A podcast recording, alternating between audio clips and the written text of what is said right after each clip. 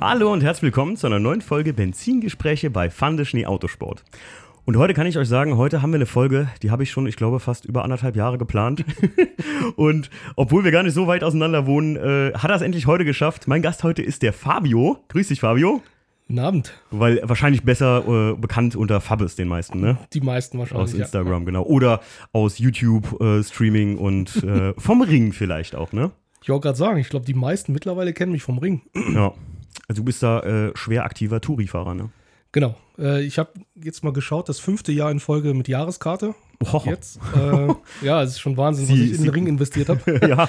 ähm, genau, und seit letztem Jahr auch Eifel. Also jetzt sind wir tatsächlich auch dann, meine Freunde und ich, zusammen hier äh, in die Eifel gezogen, um Herzlich halt auch willkommen. ein bisschen näher. Vielen Dank. In der Äh, wunderschönen. Eifel, sage ich dir. Ja, und wie du halt sagst, ne, direkt ums Eck Ja. und echt schöne Gegend hier um. Also ich fühle mich auch pudelwohl hier. Findest du? Mhm, total. Das ist schön. Also ich muss auch sagen, ich bin ja tatsächlich, ich habe früher an der Mosel gewohnt und bin jetzt dann äh, in die Eifel gezogen und muss sagen, ähm, wohne jetzt seit drei Jahren dann in der Eifel und ihr will es Mhm. gar nicht vermissen. Früher habe ich immer gesagt, die da oben, jetzt sage ich die da unten an der Mosel und so. Äh, schon ziemlich gut. Ja. Nee, geht mir auch so. Also ich klar, ich bin schon froh, die Nähe zu Köln noch zu haben. Da komme ich Stimmt, ja du kommst aus Köln ursprünglich ursprünglich, ne? her. Ähm, das, sonst würde es mir, glaube ich, auch zu sehr fehlen. Also ne, in einer Stunde bin ich ja da und, und ich fahre ja auch beruflich natürlich noch zwei, dreimal die Woche runter. Aber durch die äh, Homeoffice-Geschichte habe ich dann gesagt, jetzt kann ich einen Schritt wagen, auch in die Eifel zu ziehen, weil ich nicht jeden Tag ins Büro muss in Köln. Ja. Und ich halt lieber den kurzen Weg zum Ring habe, als den kurzen Weg zur Arbeit. Ich wollte gerade sagen, das Hobby, also näher ans Hobby gezogen ist auch mal eine Aussage, Ja, ne? Also absolut. sonst sagt man immer, ich bin näher an die Arbeit gezogen. Der Fabio ist mal näher ans Hobby gezogen. ja, ist halt toll, dass ich einfach die Chance hatte und äh, die musste ich halt sofort dann auch ergreifen. Ja, um den Nürburgring soll es ja auch heute auch vermehrt gehen tatsächlich, beziehungsweise ums Tourifahren, Fabio. Mhm. Weil ich sage ja immer, auch hier im Podcast, die meisten Leute wissen das, sagen mir immer, hey, äh, hol doch mal irgendwelche Leute, die halt da aktiv Touri fahren. Die meisten sind sehr schweigsam, muss ich ganz ehrlich sagen. Ich habe schon mal, liebe Grüße Okay. gehen raus an äh, den Herrn Direktul, äh, die ich ja schon mehrfach versucht habe, hier vors Mikrofon zu zerren. Aber ja, der Fabio spricht jetzt für euch. Wir hatten ja schon mal die Jungs von Q-Performance hier, aber tatsächlich sind das ja semi-professionelle Rennfahrer gewesen. Aber so einen richtigen Mhm. Touri-Fahrer, also du bist ja, also würdest du dich ja nicht als so Semi-Profi bezeichnen, oder? Nein, nein, nein. Um Wirklich Gottes nur so Hobby, Hobby, Absolut Track-Tool-Fahrer, könnte Wirklich man zum sagen. Spaß, Touristenfahrer, ja. Ja. Und deswegen bin ich da sehr, sehr happy, dass du mir dazu heute mal hier mal was Ja, berichten gerne. kannst. Und, so. und fünf Jahre in Folge ist ja schon, was kostet die Ringkarte mittlerweile? Äh, 2200. Ja, da, aber ähm, das ist halt ein happiger Betrag auf einmal, aber es relativiert sich halt bei 30 Euro die Runde. Ich fahre Ja, klar. meistens am Wochenende schon relativ schnell nach 70 Runden. Grob bist du schon Bist du da. schon raus, ja. Und letztes Jahr bin ich über 200 Runden gefahren. Also das hat Ja. sich rentiert. Ja, gut, also auf jeden Fall, wenn man so viel unterwegs ist wie du, Ja. ähm, dann lohnt sich das definitiv. Also ich war ein, ich, ich war ein Typ, ich meine, wir haben hab früher immer so Fünferkarten oder sowas, gibt's das noch? Oder Viererkarten? Nee, mittlerweile nicht mehr. Gibt's gar nicht nee, mehr? Es gibt, ja, das ist ein bisschen komplizierter, das System. Jetzt gibt es so Green Hell Credits, wenn du so und so viel auf einmal kaufst, dann kriegst du, kannst du mit Payback-Punkten okay. vergleichen, so Green Hell Credits, die du wiederum dann für eine Rundenkarte Ja. nutzen kannst. Ich blick das System nicht so ganz, wie gesagt, weil ich seit fünf Jahren mit Jahreskarte fahre. Mhm. Ähm, aber es, es gibt nicht mehr diese, diese Rundenkarten am Stück, die es früher gab. Ich kenne auch noch die, die Vierer- und die Zehnerkarten und die Papierkärtchen, die dann Ja, richtig, hatte, richtig. Die, Also- die gibt es nicht mehr. Das hatte ich, äh, das hatte ich früher noch, wenn ich ab und zu mal so eine, wie habe ich immer gesagt, freundlich am Limit mit meinem Einser gefahren, mit meinem 123D. ähm, ich finde, sollte man auch immer fahren, freundlich am Limit ist ganz wichtig, Leute, wenn ihr mal da am Ring unterwegs seid und Ja. ihr seid noch nie vorher gefahren. Äh, erster Tipp hier jetzt im Podcast, vom Fabio wahrscheinlich auch, von Absolut. mir ganz ehrlich, fahrt vorsichtig und macht jetzt nicht Ja. den, ne? es ist Ja. nicht wie auf der Playstation. Nee. Wobei ich, äh, das ist auch ein cooles Thema, ich muss sagen, äh, das, das empfehle ich den Leuten auch immer, zockt so viel ihr könnt auf der Playstation, dann wisst ihr zumindest schon mal, wo es lang geht. Richtig. Äh, Ich, ich spiele ja relativ viel Gran Turismo und, und ich finde das immer wieder erstaunlich, wie nah das doch an der Realität ist. Nicht unbedingt, was das Fahrgefühl angeht, aber ich weiß wirklich, ich kenne die Kuppen, Ja. ich kenne die blinden Kurven, ich weiß zumindest, was mich als nächstes erwartet. Ich glaube schon, dass das eine wertvolle Hilfe ist, bevor man drauf fährt. Ja, es ist nur, weil die meisten ja tatsächlich mit so einer Draufsicht aufs Auto oder von hinten wirklich fahren. Stimmt. Siehst Ja, du einfach ja. eher äh, die, die Kuppen, wie du gerade sagst, oder, oder die Steigung und Neigung. Mhm. Äh, und das ist das, was die meisten Leute, die mich besucht haben und dann gesagt haben, ey, lass uns mal eine Runde über den Ring fahren, die immer sagen, ich sehe ja überhaupt nicht, wo die Kurve ist. Genau. Denn das ist der Trick an der Geschichte. Ihr müsst die Strecke eigentlich auswendig können. Ja. Das ist einfach so. Oder? Ja, total. Ja. Also ich, ich erinnere mich noch an meine erste Runde ähm, mit dem Motorrad, als ich, und ich dachte auch natürlich, ich bin der Held und bin der Schnellste und bin die Fuchse runter. Und mir ist ungelogen der Helm auf den Tank geknallt in der Kompression unten, weil ich das nicht erwartet habe, was Ja, für äh, Fliehkräfte da einfach wirken. Ja.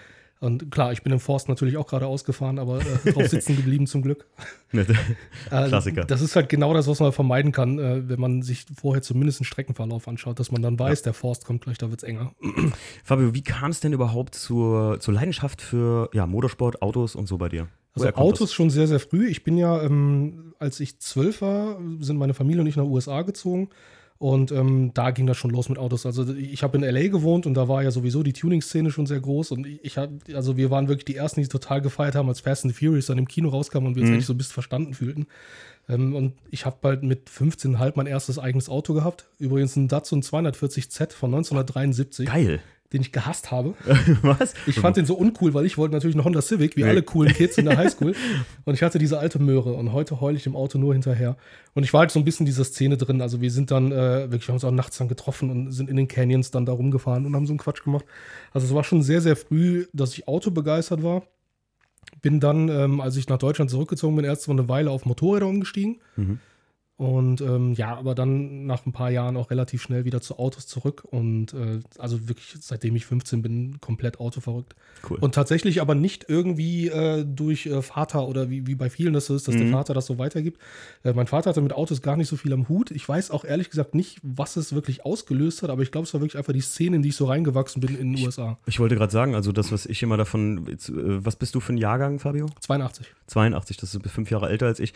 Ähm, Fast and Furious 1, ich habe das auch noch so verstanden als so Subkulturgeschichte. So, mhm. ne? Die meisten Leute, die das ja heute sehen, kennen ja die, die Zeit vielleicht in den USA genau. gar nicht. Ich meine, da ja. war ich auch noch nie in den USA gewesen zu der Zeit. Ja. Aber wenn man da so aufgewachsen ist, es ist ja tatsächlich diese, ich sage jetzt mal in Anführungszeichen, Street Racer-Szene ist ja eine richtige Subkultur in der Zeit da gewesen. Ist es heute noch, ja, so absolut. wie ich es mitbekomme. Absolut. Also ich habe schon öfter da tatsächlich abends auch jetzt nicht sowas live gesehen, aber halt so Street Racer Meets gesehen, wo mhm. die Typen, das sind keine schönen Autos, das ist nicht wie bei Fast and the Furious, genau. dass da alles blinkt und glitzert, sondern das sind meistens die abgerocktesten Kisten und die fahren wirklich ja. um Kohle da. Das ist ja. so eine Art von Glücksspiel schon das, fast. Das habe ich auch mitbekommen. Also so Pink Slip Racing, also diese Pink Slip ist ja der, der genau. wenn man will, der Fahrzeugbrief. Und äh, das habe ich wirklich live miterlebt. Ich habe es selber nicht gemacht. Also ganz so doof war ich dann doch nicht, weil ich nie ein Auto hatte, wo ich äh, wirklich mitfahren könnte. Aber ich habe es halt wirklich live miterlebt, wie die Leute dann nachts sich in den Canyons da äh, wirklich um Autobesitz dann Rennen geliefert haben. Muss ja mal reinziehen. Und ja, Wahnsinn. Das ist halt, die meisten äh, sehen es halt als Film und verstehen gar nicht die, ähm, die, die, die, ja, wie soll man sagen, die Subkultur, die dahinter eigentlich steht. Ne? Also das, viele wissen auch gar nicht, dass tatsächlich die Darsteller in Fast and Furious 1, glaube hier Dominic Toretto soll eigentlich so 25 oder sowas sein. Das ist ein mhm. gestandener Mann, aber eigentlich sind die viel jünger, als die Schauspieler aussehen. Ja. Also vom Drehbuch her. Ja. Fand ich auch ziemlich krass, weil man das halt einfach so eine, das ist eine Jugendszene gewesen. Finde ich faszinierend, dass du da so auch. Ja, und, und das war ja noch bevor das Internet auch so groß war. Diese Subkultur war wirklich kaum bekannt außerhalb von Südkalifornien. Mhm. Und das war echt, das ist schon interessant, dass wir darüber reden, weil wir haben uns plötzlich so verstanden gefühlt. Ich war halt, also nicht, dass ich da jetzt riesig unterwegs war, aber ich habe das halt schon mitbekommen. Und mhm. auf einmal hat, hat man das so der ganzen Welt gezeigt. Und, und das war halt, wie gesagt, bevor man da irgendwie auf, auf Insta alles teilen konnte oder so. Und auf einmal wusste die ganze Welt von dieser Subkultur, die da mhm. existiert. Und das war echt, das war völlig verrückt. Das war ja. echt cool. Ich finde, ja, also zu oft zu Unrecht äh, tatsächlich als so nur schnöder Film abgetan. Oder halt, viele, viele sagen ja so, ja, mit, mit Too Fast, Too Furious oder so begründete sich meine Tuning-Leidenschaft. Da ab da fange ich mhm. mich dafür zu interessieren an. Und viele kennen gar nicht die Hintergründe. Also wenn man gerade auch die, ähm, es gibt da so eine sehr geile Dokumentation auf YouTube über die Background von dem Film, ja. wo der sich in diese Szene reinbegeben hat. Kann ich nur jedem mal empfehlen. Ich weiß jetzt tatsächlich gerade nicht, wie sie heißt, aber ähm, müsste man einfach Backstage Story Fast and Furious 1 oder sowas gucken da sieht man auch wirklich abends, wie die da unterwegs sind. Kennst du die Doku? Ich überlege gerade, ich, ich habe einige Dokus und so Hintergrundstories davon gesehen, aber ich weiß nicht, ob ich die kenne. Letzten noch bei YouTube ähm, den, den Technical Advisor, also der Kerl, der dann sicherstellen sollte, dass sie auch die richtigen Motoren nennen und so. Ja, genau, richtig, ja. Chaos da hatte. Äh, davon habe ich die Doku jetzt als letztes gesehen. Die ist sehr, sehr spannend. Der Typ, der das Rennen auf Race Wars da an, also der hier die, mhm. dann, dann das Go gibt, dass sie losrennen, ja. das ist ein Typ, der ist auch, die, voll viele Autos in dem Film sind von dem. Okay. Und der hat auch zum Beispiel, Ach, dass Jesse einen Jetta fährt, der sollte eigentlich einen E36 M3 fahren, weil Jesse so der Nerd ist und mhm. Technik und Nerdtum passt zu Europa, deswegen sollte der ein europäisches Fahrzeug kriegen. da gibt es mega geile Dokus drüber. Also Krass. Ähm, Mario hier, mein Kumpel, der mit uns auf VDS zusammen macht, der hat mir mal da so ein paar Dokus rausgehauen. Mhm. Das habe ich mir angeguckt und das sind alles so Fun-Fact-Hintergründe. Also ja. Kann ich dir auch nur empfehlen, Fabio. Das ist echt ja, gut. Cool, cool. Ähm, ja, also das ist ja unüblich, wie du schon sagst. Meistens wird es ja durch den Vater so weitergegeben. Bei mir war es ja der Opa im Prinzip, der mich so Okay. ein bisschen Autos reingebracht hat. Ja. Aber äh, spannende Geschichte, muss man sagen. Also. Und dann bist du jetzt, äh, bist du nach Deutschland, oder dann bist du nach Deutschland gekommen mit, wie alt warst du? Genau, also ich hatte ähm, den Highschool-Abschluss dann mit 18 gemacht und da mal in den USA ist es ja eigentlich so, entweder du gehst arbeiten oder du musst studieren. Ja. Und ich hatte keine Lust zu studieren zu dem Zeitpunkt, also gar kein Interesse dran und wollte aber natürlich jetzt nicht irgendwo als äh, Tellerwäscher, blöd gesagt, anfangen. Ja, klar. Und wollte dann in Deutschland eine Ausbildung machen. Das war so, das heißt 2001 ähm, habe ich dann gesagt, nee, ich gehe nach Deutschland zurück, alleine. Also meine Mama und meine Schwester sind in L.A. geblieben. Ich bin dann erst zu meinem Vater und dann auch relativ schnell ausgezogen und habe äh, eine Ausbildung bei BMW als Kfz-Elektriker gemacht. Mhm. Also da auch wieder ein Autothema. Ja, ja, ne? ich wollte schrauben und habe da so ein bisschen die Grundlage fürs Schrauben auch gelernt. Ähm, und da, und das lief dann doch ein bisschen über Family, bin ich über meinen Onkel an eine Motorradwerkstatt rangekommen und die fuhren auch Motorradrennen. Mhm. Und das fand ich dann auf einmal so, wow, das ist ja viel schneller als Auto. Das ist ja total krass, wie, wie schnell die äh, auf Speed kommen. Und ähm, dann meinte äh, der, der Chef von der Firma auch, ja, komm doch mal zum Ring, wir haben da einen Trackday. Und dann habe ich da mit, mit damals, ich habe mir irgendeine Honda CBR geholt und bin meinen ersten Trackday gefahren und fand es genial. Du kannst ja mit dem Knie auf dem Boden schleifen, ist ja Wahnsinn. Mhm. Und ähm, ja, dann bin ich komplett vom Auto weg. Auto war mir auf einmal völlig egal. Ich hatte nur noch einen Ford Transit, um äh, das Motorrad zu transportieren und drin zu schlafen. Und dann bin ich komplett auf Motorradrennen umgestiegen. Eine deutsche Meisterschaft dann äh, 600 Kubik gefahren. Äh, haben eine Yamaha R6 umgebaut und das war auch alles viel günstiger, viel leichter, du kommst überall viel besser dran, du kannst es besser selber schrauben. Ja, klar. Habe ich mir alles eingeredet damit. und ja, bin dann äh, zwei Jahre lang ähm, Motorradrennen gefahren. Fand das total cool. Dann hatte ich aber leider äh, natürlich äh, nicht auf der Rennstrecke, sondern auf dem Heimweg mit dem Motorrad auch einen blöden Unfall. Oh. Das m, hat mich ein Falschfahrer abgeräumt und äh, habe fast drei Monate auch im äh, Krankenhaus verbracht. Und da kam dann erst so der Gedanke, hm, vielleicht ist ein Auto ja doch ein bisschen so Käfig um dich rum Sicherer, und so. ja. Ist vielleicht ein bisschen vernünftiger. Und, und so kam das eigentlich wieder, dass ich mehr wieder mich auf Autos konzentriert habe. Okay. Ja. Ja, also das ist ja krass, also krasser Umschwung dann. Ne? Ich meine, ich Mhm. kenne viele Motorradfahrer, ähm, die wirklich dann, also für die gäbe es niemals was anderes oder so. Ja. Selbst nach Unfällen, Klassiker wie beim Pferd, ne, steigt man direkt wieder auf. Ähm, Habe ich. ich übrigens auch gemacht. Ich hatte noch Krücken, da saß ich schon wieder auf dem Motorrad. Ach krass. Weil mir das total wichtig war, wieder zu fahren. Ich fahre auch bis heute ab und zu mal. Also Ja. ich, ich wollte es auch nie aufgeben. Mhm. Aber es, hat, es macht schon was mit dir im Kopf einfach. Ne? Das, das tut halt weh. Ich also ich hatte wirklich den Arm komplett durch, zwei Titanplatten drin. Boah.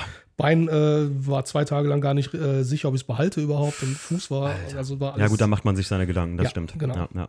Ich muss sagen, ich äh, kenne auch jemanden, der hat einen schweren Autounfall gehabt, dem ist ein Motorradfahrer in die Seitentür rein und der hat den dermaßen gecrashed Ui. in die Seitentür. Es war ein äh, Lupo GTI mit äh, Aluminiumtüren, Mhm. dass der super lange kein Auto mehr gefahren ist, weil der einfach so eine ja, Schlüsselreaktion hatte, ja, ne? Äh, Oh, dass so Panikattacken dann bekommen hat. Also richtig böse. Deswegen kann ich auch eben immer nur empfehlen, so bei so Ängsten, ne, also wenn man sowas entwickelt, immer auf jeden Fall früh dagegen anarbeiten. Ja, weil, ja, auf jeden also, Fall. Das ist, das ist eine super wichtige Geschichte. Gerade so, wenn man mal so einen Crash hat oder sowas Ja. im Auto, gerade als Fahranfänger oder so, früh direkt wieder ins Auto einsteigen, ist wichtig. Faszination Ring habe ich mir mal hier so aufgeschrieben. wie kam es denn dann, wie kam es denn dann dazu, dass du da mit dem Ring so richtig in Kontakt kamst? Durch einen Trackday oder? Also das ist auch wieder so, je mehr ich drüber nachdenke. Also ich war schon äh, 2000 und 2001 beim 24-Stunden-Rennen. Ich habe noch alte Fotos davon. Da, da gab es noch eine Ford-Kurve, witzigerweise auf der GP-Strecke und all so Sachen. Da habe ich noch alte Bilder gefunden. Hatte ich selber vergessen. Ähm, Ring fing an, auch mit dem Motorrad. Also Mhm. wie gesagt, mein erstes Mal auf der Rennstrecke war auch mit dem Motorrad auf der GP-Strecke am Ring. Dann habe ich mir irgendwann gesagt, ich bin ja super schnell, dann kann ich mit dem Motorrad ja auch Nordschleife fahren. Und bin dann mit dem Oh. Moped auch Nordschleife gefahren. Oha. Äh, wie gesagt, erste Runde zum Beispiel äh, ist mir dann der Tank auf den, äh, der Helm auf den Tank geknallt, weil ich mit der Kompression gar nicht gerechnet habe. Und dann bin ich aber immer mehr dort gefahren und äh, auch zum Glück nie einen Unfall oder irgendwas gehabt. Also ich, ich hatte einmal einen Reifenplatzer hinten ähm, in der Eiskurve, habe es aber irgendwie noch ausgeritten und, und bin nicht gestürzt. Sonst ist mir nie was passiert, aber da ging das eigentlich los mit Nordschleife Mhm. im Motorrad tatsächlich. Und ähm, nach, also nach dieser Zwangspause mit dem Motorrad irgendwann, wo ich dann auf Autos umgestiegen bin, habe ich eine Weile gar nichts mit dem Ring zu tun gehabt. Und erst als ich dann bei Ford angefangen habe zu arbeiten, habe ich mir einen Fiesta ST gekauft, mein erster Neuwagen, und damit bin ich sofort. Aber da habe ich, komischerweise war da dann direkt wieder dieser Schalter da. Du hast jetzt ein Sportauto. du musst erst mal gucken, was der kann. Ja, zum. Ring. Und, und dann habe ich auch nur wirklich, das Ding war komplett Serie, ein paar Runden gedreht und da war ich irgendwie komplett angefixt. Mhm. Da kann ich gut verstehen. Ja, und da war es vorbei. Seitdem fahre ich da. Ich bin damals, äh, ich bin damals mit, äh, ich habe Ausbildung gemacht mit dem Bruder von der Sabine Schmitz, mit dem Beat. Ach, ja. Ja, mit dem habe ich zusammen Ausbildung gemacht, Ja, ach, witzig. 2005 in, Wie bei cool. Büschel im Jagdbaumergeschwader 33. Und der hat mich da mal mitgenommen. In Ja. seinem, der hatte einen 320 SI und davor hatte der einen 318 IS, glaube ich, oder so. Roter E30, ich weiß es nicht mehr genau, was das war. 20 Runden hintereinander. Danach im Overall von der Bundeswehr noch. Danach war ich durchgeschwitzt und ich war noch nie vorher hingefahren. Kannst du dir also vorstellen, Ja, Fabi, mir, mir war kotzen schlecht Ja, eigentlich. klar, Er hat gesagt, so, jetzt trinken wir ein Bierchen und dann können wir ins Bett. Und ähm, der Beat hat mir das wirklich so, so nachgebracht. Das ist auch einer der, warum ich halt BMW-Fahrer geworden bin, muss man Okay. sagen. Und ähm, dann hat mich das irgendwie, wie soll ich sagen, viele reden immer von so einem Mythos Nürburgring. Für mich war das ab da wirklich so ein, so ein Mythos. Boah, wenn du das da fährst, Mhm. auch wenn, wo ich mit dem Einser dann irgendwann mit meinem 1er BMW Coupé mit dem 123D da gefahren bin, Ja. du bist daher gefahren und du kamst auf eine Strecke, bist wieder ans Brünnchen, hast wieder ein bisschen geguckt und dann Ja. kamen Leute zu dir, bist du gerade mit dem blauen Einser da drüber gefahren? Ich so, ja, ja, boah, cool. und ich habe das so nicht wahrgenommen, ich denke so, was ist denn daran cool? Ich meine, das hat viel gekostet jetzt gerade und es hat Genau, Spaß gemacht, aber kann er ja auch, aber es ist gar nicht so ähm, so eine, es ist eine Hürde immer noch, ne? So, ich Ja, meine, außer an Karfreitag, sage ich immer. Da, Ja, genau. kann, da, da fährt Hinz und Kunz. Es ist auch halt die Mutter aller Rennstrecken. Also ich kenne keine krassere Rennstrecke. Ja, Punkt, ne? und, stimmt. Und es ist halt, es ist, es wäre was anderes in Oschersleben, jetzt ohne Oschersleben schlecht machen zu wollen. Die, ich liebe die Strecke mit dem Motorrad zum Beispiel zu fahren, aber in Oschersleben ein paar Runden mit dem Auto fahren ist nicht halb so spannend. Hm. Ja, Die Nordschleife ist einfach die, die krasseste Strecke weit und breit. Ich kenne nichts, was auch nur annähernd rankommt. ja. Alleine von den Höhenunterschieden, ne, wo Genau. du herfährst. Also, ja, und wie eng die Strecke ist und wie schnell die Leitplanken kommen, links und rechts. Ja. Unvergleichbar. Muss ich auch sagen, also Leute, wenn man hier ist, äh, in der Gegend bei uns hier auf Urlaub oder so, guckt es euch einfach mal an. Ich glaube, alle, die den Podcast hören, würden das sowieso wahrscheinlich tun. Aber Pflicht. ich sage ich mal, d- tut's, äh, gönnt's euch. Und Ja. selbst ganz ehrlich, wenn ihr hier echt nicht oft in der Gegend seid, in der Eifel, und ihr da und ihr habt jetzt Schiss, da selber drüber zu fahren. Man kann immer ganz gechillt sich für 30 Euro so eine Runde holen, Blinker auf rechts gesetzt und fährt dann wirklich langsam einfach mal die Strecke ab und gibt sich das auch, wie schnell die Leute an einem vorbeiziehen. Ja, genau. Man ist, also ich glaube, du bist, du würdest da auch nur bestätigen, selbst wenn du jetzt eine Touri-Runde fährst und siehst so einen vor dir, dann weißt du ja, das ist nicht nur ein Touristenfahrer, sondern das ist ein Tourist, der sich das gerade mal angucken will. Da geht man respektvoll, also ich kenne keinen Ja. Touri-Fahrer, der jetzt da irgendwie sagt, oh, der Idiot und ne? Ja, leider gibt es da auch ein paar mittlerweile, die halt glauben, Ja. dass sie da die, die goldene Ananas gewinnen können. Aber nein, das, das stimmt schon. Der Großteil hat da Verständnis für. Ich hatte die Situation gestern mit Nadine. Wir sind äh, mit meinem Fiesta zum Spaß einfach ein paar Runden gefahren. Und zum Karussell hoch hatte ich einen vor mir, den hätte ich hätte ich es gewollt, auf Biegen und Brechen noch schnell überholen können, damit Mhm. ich bloß schnell durchs Karussell kann. Und ich wusste, ist doch klar, das, das ist, wie du sagst, ein richtiger Tourist, Mhm. der wird das Karussell innen fahren wollen. Das ist sein Erlebnis. Der fährt endlich mal Nordschleife. Genau, da fährst du richtig, die ja. Betonplatten. Ich habe mich einfach hinter den ge äh, gesetzt und einfach abgewartet und nach dem Karussell entspannt überholt. Ja. Lass ihm doch das Erlebnis. Ich Genau. kenne es, ich hatte es damals auch. Und ähm, wir fahren da halt nicht um Rundenzeiten. Also, Ja. wie gesagt, leider, es gibt mittlerweile ein paar Kandidaten. Äh, ja, Mit Stoppuhr am Spiegel und Messer genau, zwischen den ja, ja, das, das gibt es leider auch. Stimmt. Aber äh, die meisten haben da schon auch, nehmen da auch Rücksicht auf einen. Man muss natürlich auch selber sich an die Regeln halten. Man sollte sich halt schon rechts halten und vielleicht auch mit dem Blinker dem Hinteren zu verstehen geben, hey, ich sehe dich und ich bleibe jetzt hier, wo ich bin, fahr vorbei. Äh, Kommunikation ist da ganz wichtig, aber dafür sind die Touristenfahrten ja da. Es soll wirklich jeder über die Strecke können. Ja, ich bin auch schon mal halb über Grün von einem Holländer mit dem 2er GTI überholt worden und bin fast, also tausend Tode gestorben, weil ich den Typen nicht gesehen habe und dachte so, Ja, das ist halt der Punkt. Die Geschwindigkeitsunterschiede sind zum Teil wirklich krass geworden. Ja, das stimmt. Die Autos werden halt auch immer, immer schneller. ist es aktuell so, dass Motorrad und Auto getrennt ist? Nein. Nein, immer noch zusammen? Ja. Oh, ich habe immer mal gesagt, Leute, das ist nämlich das, das Gefährlichste mit, auch wenn man jetzt hier auf Besuch ist und eine Motorradtour macht oder so und da mal drüber fahren will. Man verschätzt sich unheimlich, wie schnell man auf der Geraden mit dem Motorrad weg ist, aber wie langsam man in der Kurve im Verhältnis Genau. zum Auto ist. Ja. Denn man verliert denjenigen eigentlich nie, wenn man so Ja. etwa dieselbe Da werde ich auch immer nervös. Mittlerweile lasse ich die dann einfach ziehen und, Ja. und nehme Gas raus. Ähm, einfach aus Angst, dass etwas passieren könnte. Und ich möchte nicht der sein, der dann einen Motorradfahrer überfährt, weil er sich vielleicht äh, vertan hat. Richtig. Ähm, da bin ich mittlerweile echt nervös geworden, muss ich sagen. Also ich bin früher selber viel mit dem Motorrad drüber gefahren, aber mittlerweile versuche ich mich immer da äh, Abstand von zu halten. Ja, da muss man auch echt, echt aufpassen, das Ja. stimmt. Fabio, welche Strecken bist du noch so gefahren, Hm. außerhalb vom Nürburgring? Fangen wir mal an aufzuzählen. Ähm, also in Deutschland, äh, ja, Oschersleben, Hockenheim, also mit dem Motorrad aber, muss ich sagen. Mit dem Mhm. Auto, Bilsterberg natürlich. Soll Ist auch sehr geil sein. Sehr, sehr geile Strecke. Also die schönste kurze GP-Strecke, die ich kenne. Mhm. Ähm, dann kommt für mich direkt äh, noch Spa. Ist Mhm. natürlich nicht in Deutschland, aber ist eine der tollsten Strecken überhaupt. Ähm, die bin ich auch schon ein paar Mal mit dem Auto gefahren. Ich überlege mit dem Auto. In Deutschland gar nicht so viel. Also Bilsterberg, Nürburgring GP und Nordschleife, klar, Spa. Äh, mit dem Auto bin ich noch gar nicht so viele andere Strecken gefahren. Ich muss halt auch ehrlich sagen, in Deutschland interessieren mich die anderen Strecken, Strecken fürs Auto nicht so sehr. Also Oschersleben, Hockenheim bin ich mit dem Motorrad gefahren. Ähm, was haben wir da? Lausitzring bin ich mit dem Motorrad gefahren. Hm, ja, auch schön. Also, Sachsenring bin ich noch nie gefahren. Fand ich aber auch nie so spannend. Wobei einige sagen, mit dem Auto wäre die toll, weil das, das scheint für mich eine ewige Linkskurve zu sein.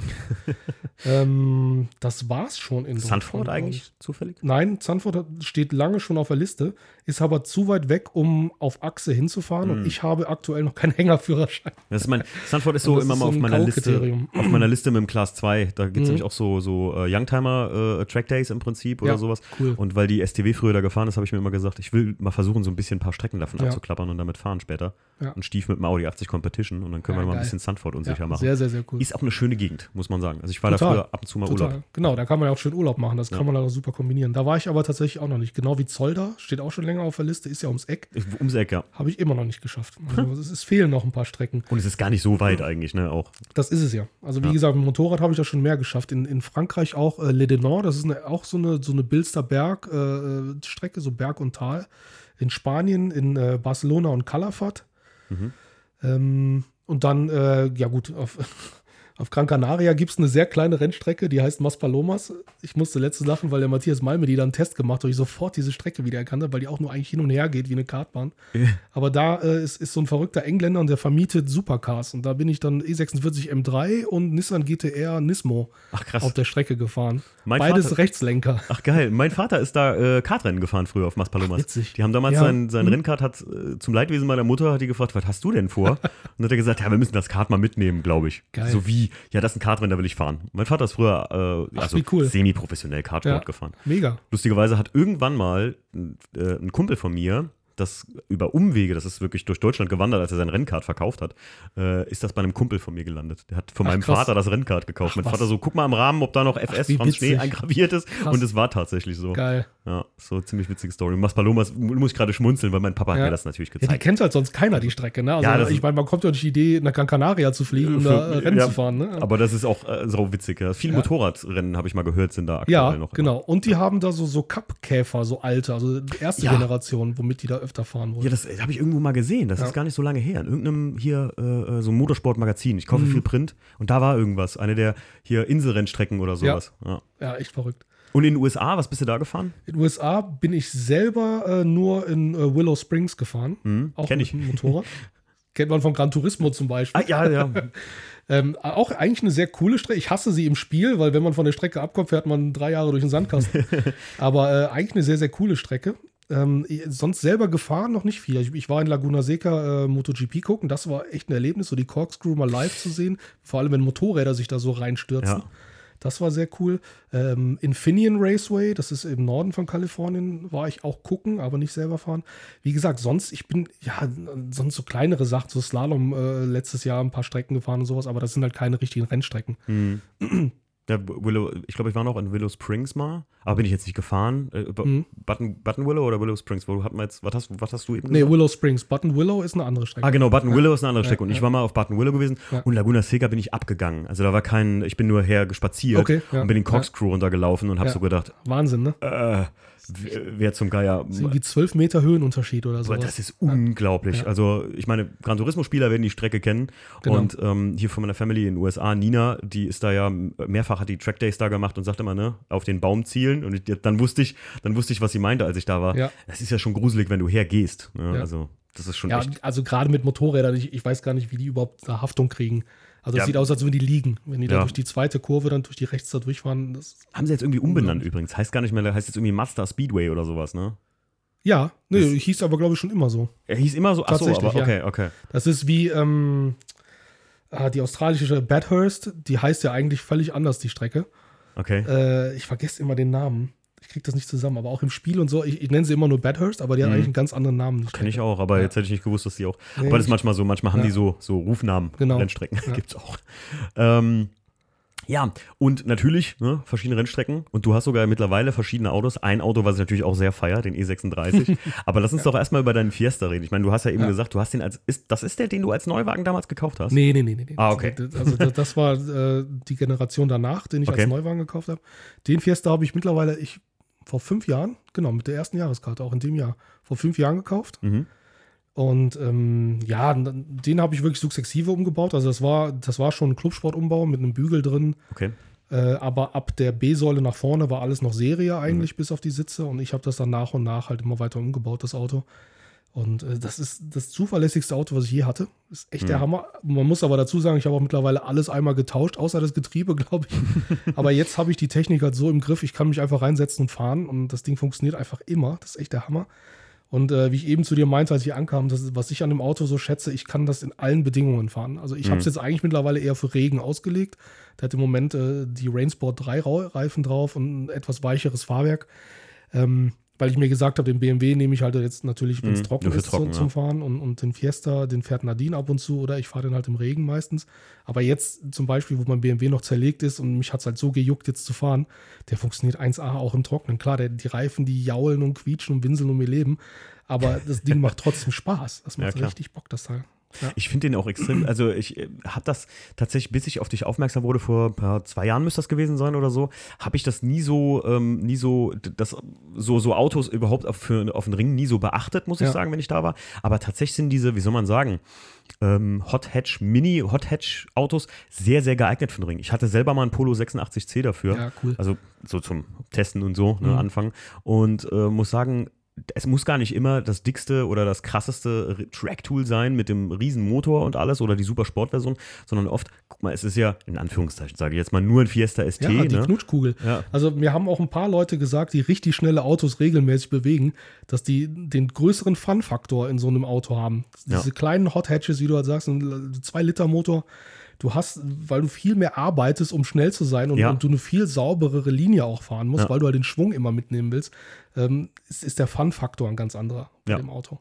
Bin ich 100% bei dir. Ich meine, das ist der Grund, warum ich es viel mehr feiere, 318 ES zu fahren, anstatt ein E36 mit einem Sechszylinder. Mhm. Also jetzt bin ich auch mal mit Stiefs gefahren und äh, der 328. Äh, das ist natürlich auch geil und der Sound vom Sechszylinder, da brauchen wir gar Klar. nicht drüber reden. Ja. Aber der ES, dieses laute, rumpelige und so, genau. das ist der Grund, warum immer ich das auf Drehzahl halten und immer, immer, den Schwung mitnehmen, das ist, das ist immer auf Schnauze. Fahren. Und du fährst eigentlich nachher nur 120 so, ne? Gerade ein bisschen 20 km/h über der, über der Geschwindigkeit, die du hast, fühlt sich aber, als würdest du gerade 900 fahren gefühlt. So, ne? Also ich sage immer, 140 140 PS gefahren wie 300. So, ne? Genau. Und das ist, das ist auch, glaube ich, das, was es ausmacht. Den quetscht man dann halt wirklich komplett aus. Und das ist so der Fun-Faktor dabei. Ja. Würdest du, würdest du ähm, jetzt sagen, wenn du den fährst dann nicht hättest, äh, käme da noch was anderes für dich in Frage, so als so ein Hot Hatch, wo du sagen würdest, ey, bin ich auch schon mal gefahren? Ja, was, ja. was zum Beispiel? Civic. Civic. Absolut, wie gesagt, schon seit der Highschool. Mhm. Ich habe nie einen Civic gehabt. ähm, äh, also auch ein Dreitürer auf jeden Fall. Ne? Also genau, also das wäre auch noch so ein Ding. Äh, obwohl ich den ähm, den Honda Integra Typ R auch sehr geil finde, zum sehr Beispiel. Geil, ja. Auch äh, ein sehr, sehr schönes Auto. Aber so in die Richtung würde ich dann, glaube ich, gehen. Okay. Ja.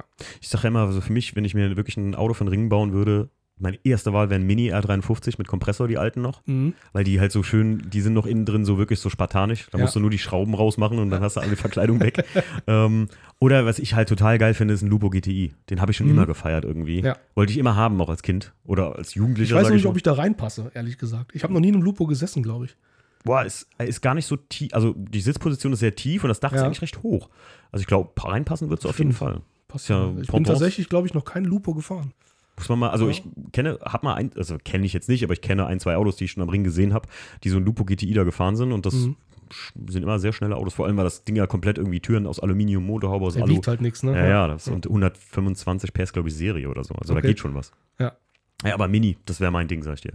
Ich, vielleicht, ich bin echt am überlegen, äh, wenn ich Jackie dazu noch bewegt kriege, dass ich mir so ist ein ja Ding, quasi ein BMW. Ist Passt ja doch. eigentlich, ne? Aber ich finde Mini ist auch so extrem kultig. Ne? Es gibt ja diesen Total. einen hier, der, der Ring-Mini. Ähm, gibt's ja, den klar, den Achim Korden. Ja, genau. Er, hat ja mittlerweile drei.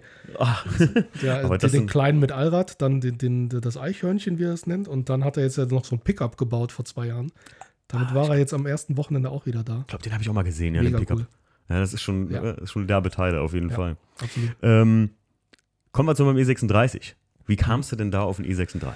Das ist ein, ein guter Freund von mir schuld. Äh, der Jan, der fährt auch einen 325 E36. Mhm. Ähm, auch ein Ringtool, also schon ziemlich weit umgebaut auch.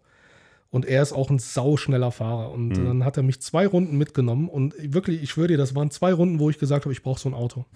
ich habe nur daneben gesessen. Ich wollte, ich, vor allem, ähm, was bei mir halt so ein Ding ist, ich habe dann da gesessen und gedacht, wenn du dieses Auto dir so ähnlich wie er, ich richte mich auch bei vielen Umbauten so ein bisschen nach ihm, Mhm. wenn du dir es so ähnlich aufbaust, wie er es hat, wirst du nie so schnell sein, wie das Auto kann. Ich weiß, dass ich als Fahrer Ah, nicht so an dieses Limit werde gehen können. Sprich, das ist das letzte Auto, was ich eigentlich brauche. Ich, ich brauche danach nichts Schnelleres. Oh, ist ein weil guter ich, Punkt. weil ich nie an dieses Limit, also so schnell wie er dieses Ding, also er wollte auch, er, er hatte richtig Spaß beim Fahren. Äh, Er sagte danach, er ist noch nie so schnell durchs Karussell gekommen wie auf der Runde mit mir. Und wir sind auf Ausgang Fuchsröhre ein bisschen quer gekommen. Also es war schon ein bisschen flotter. Aber es hat mir so einen Spaß gemacht und, und das ist halt ein 200 PS Auto. Das ist jetzt nicht irgendwie der 500 PS Oberbrüller. Ja. Und das war so schnell, dass Ja. ich mir einfach gedacht habe, und ich meine, wie gesagt, durch die Ausbildung damals bei BMW, so kannte ich die Autos auch schon und, und mochte die schon immer. Aber das war der Tag, wo ich mir gesagt habe, wirklich, ich möchte genau so ein Auto. Und habe mir dann echt, äh, genau wie er hat, er hat einen 325 und ich habe mir halt einen 328 Coupé dann Hm. gekauft. Und ähm, ja, so kam das. Also äh, es ist wirklich komplett der Jan schuld. Also Jan, wenn du das hörst, vielen Dank. und ähm, ich nerv ihn auch andauernd, wenn ich irgendwelche Fragen zum, zu meinem Umbau habe, weil ich mich halt immer an ihm so ein bisschen orientiere. Mhm. Gerade beim E36 habe ich schnell gelernt, man sollte sich nicht von zu vielen Leuten da Tipps holen, weil Nee. jeder weiß es besser. Absolut. Und es gibt einfach viel zu viele Leute, die einen E36 haben und die alles gut, jeder macht sein Ding, aber jeder hat immer recht. Jeder weiß ganz genau, wie ich es zu machen habe und es ist nur so und nur so ist richtig. Und äh, da habe ich mich irgendwann dann so auf zwei, vielleicht drei Leute konzentriert, dessen Rat ich dann noch annehme für das Auto und sonst probiere ich im Zweifel einfach selber aus. Ja, es das- gibt zu viele verschiedene Meinungen zu dem Auto. Das ist, äh, kann, ich, kann ich nur so wiedergeben. Guck mal, ich bin jetzt auch seit drei Jahren oder so, habe ich mir meinen mein 318 erst den weißen gekauft, Mhm. den ich dann restauriert habe. Und ich habe das ja nicht mal als Tracktool, sondern ich habe den restauriert für schön. Und dann kommst du noch schlimmer in dieses, in dieses Business rein, von wegen, was denn gut aussieht bei dem Auto Ja, und was äh, nicht. äh, ja. Und dann denke ich mir immer so, die Flaggen, wie sie mich dafür abgehatet haben am Anfang, dass ich mir die Dinger gekauft habe, als ich das dann, gepostet ja, habe. ja. Und ich denke mir so, hä, was, was soll das? Ich meine, äh, ich kam gar nicht mit der Welt erstmal klar, weil ich mir so gesagt habe, beim 1er Coupé, das Auto ist so selten und ich hatte alle Performance-Teile angebaut, dass Mhm. egal, was ich gemacht habe, naja, das fand Anklang, ob beim Freundeskreis oder sonst, Ja. ist ja so dafür gemacht. Aber bei E36, boah, das ist so ein richtiges, ne, ähm, Ja, wie du schon sagst, also jeder weiß es immer besser ja das glaube, ist so der Nachteil davon, Ja. dass so viele den halt fahren, gerade als Ringtool mittlerweile. das, das ist auch so ein Ding, ne? Ähm, ich sag mal, eines der, ähm, ist ja eine Sache, die richtig getrendet ist, ein Ringtool zu besitzen, ne? muss man einfach sagen. Ja. Ob es jetzt ein E36 oder, weiß ich nicht, Vierer Golf, egal welche Marke und welches Auto ist.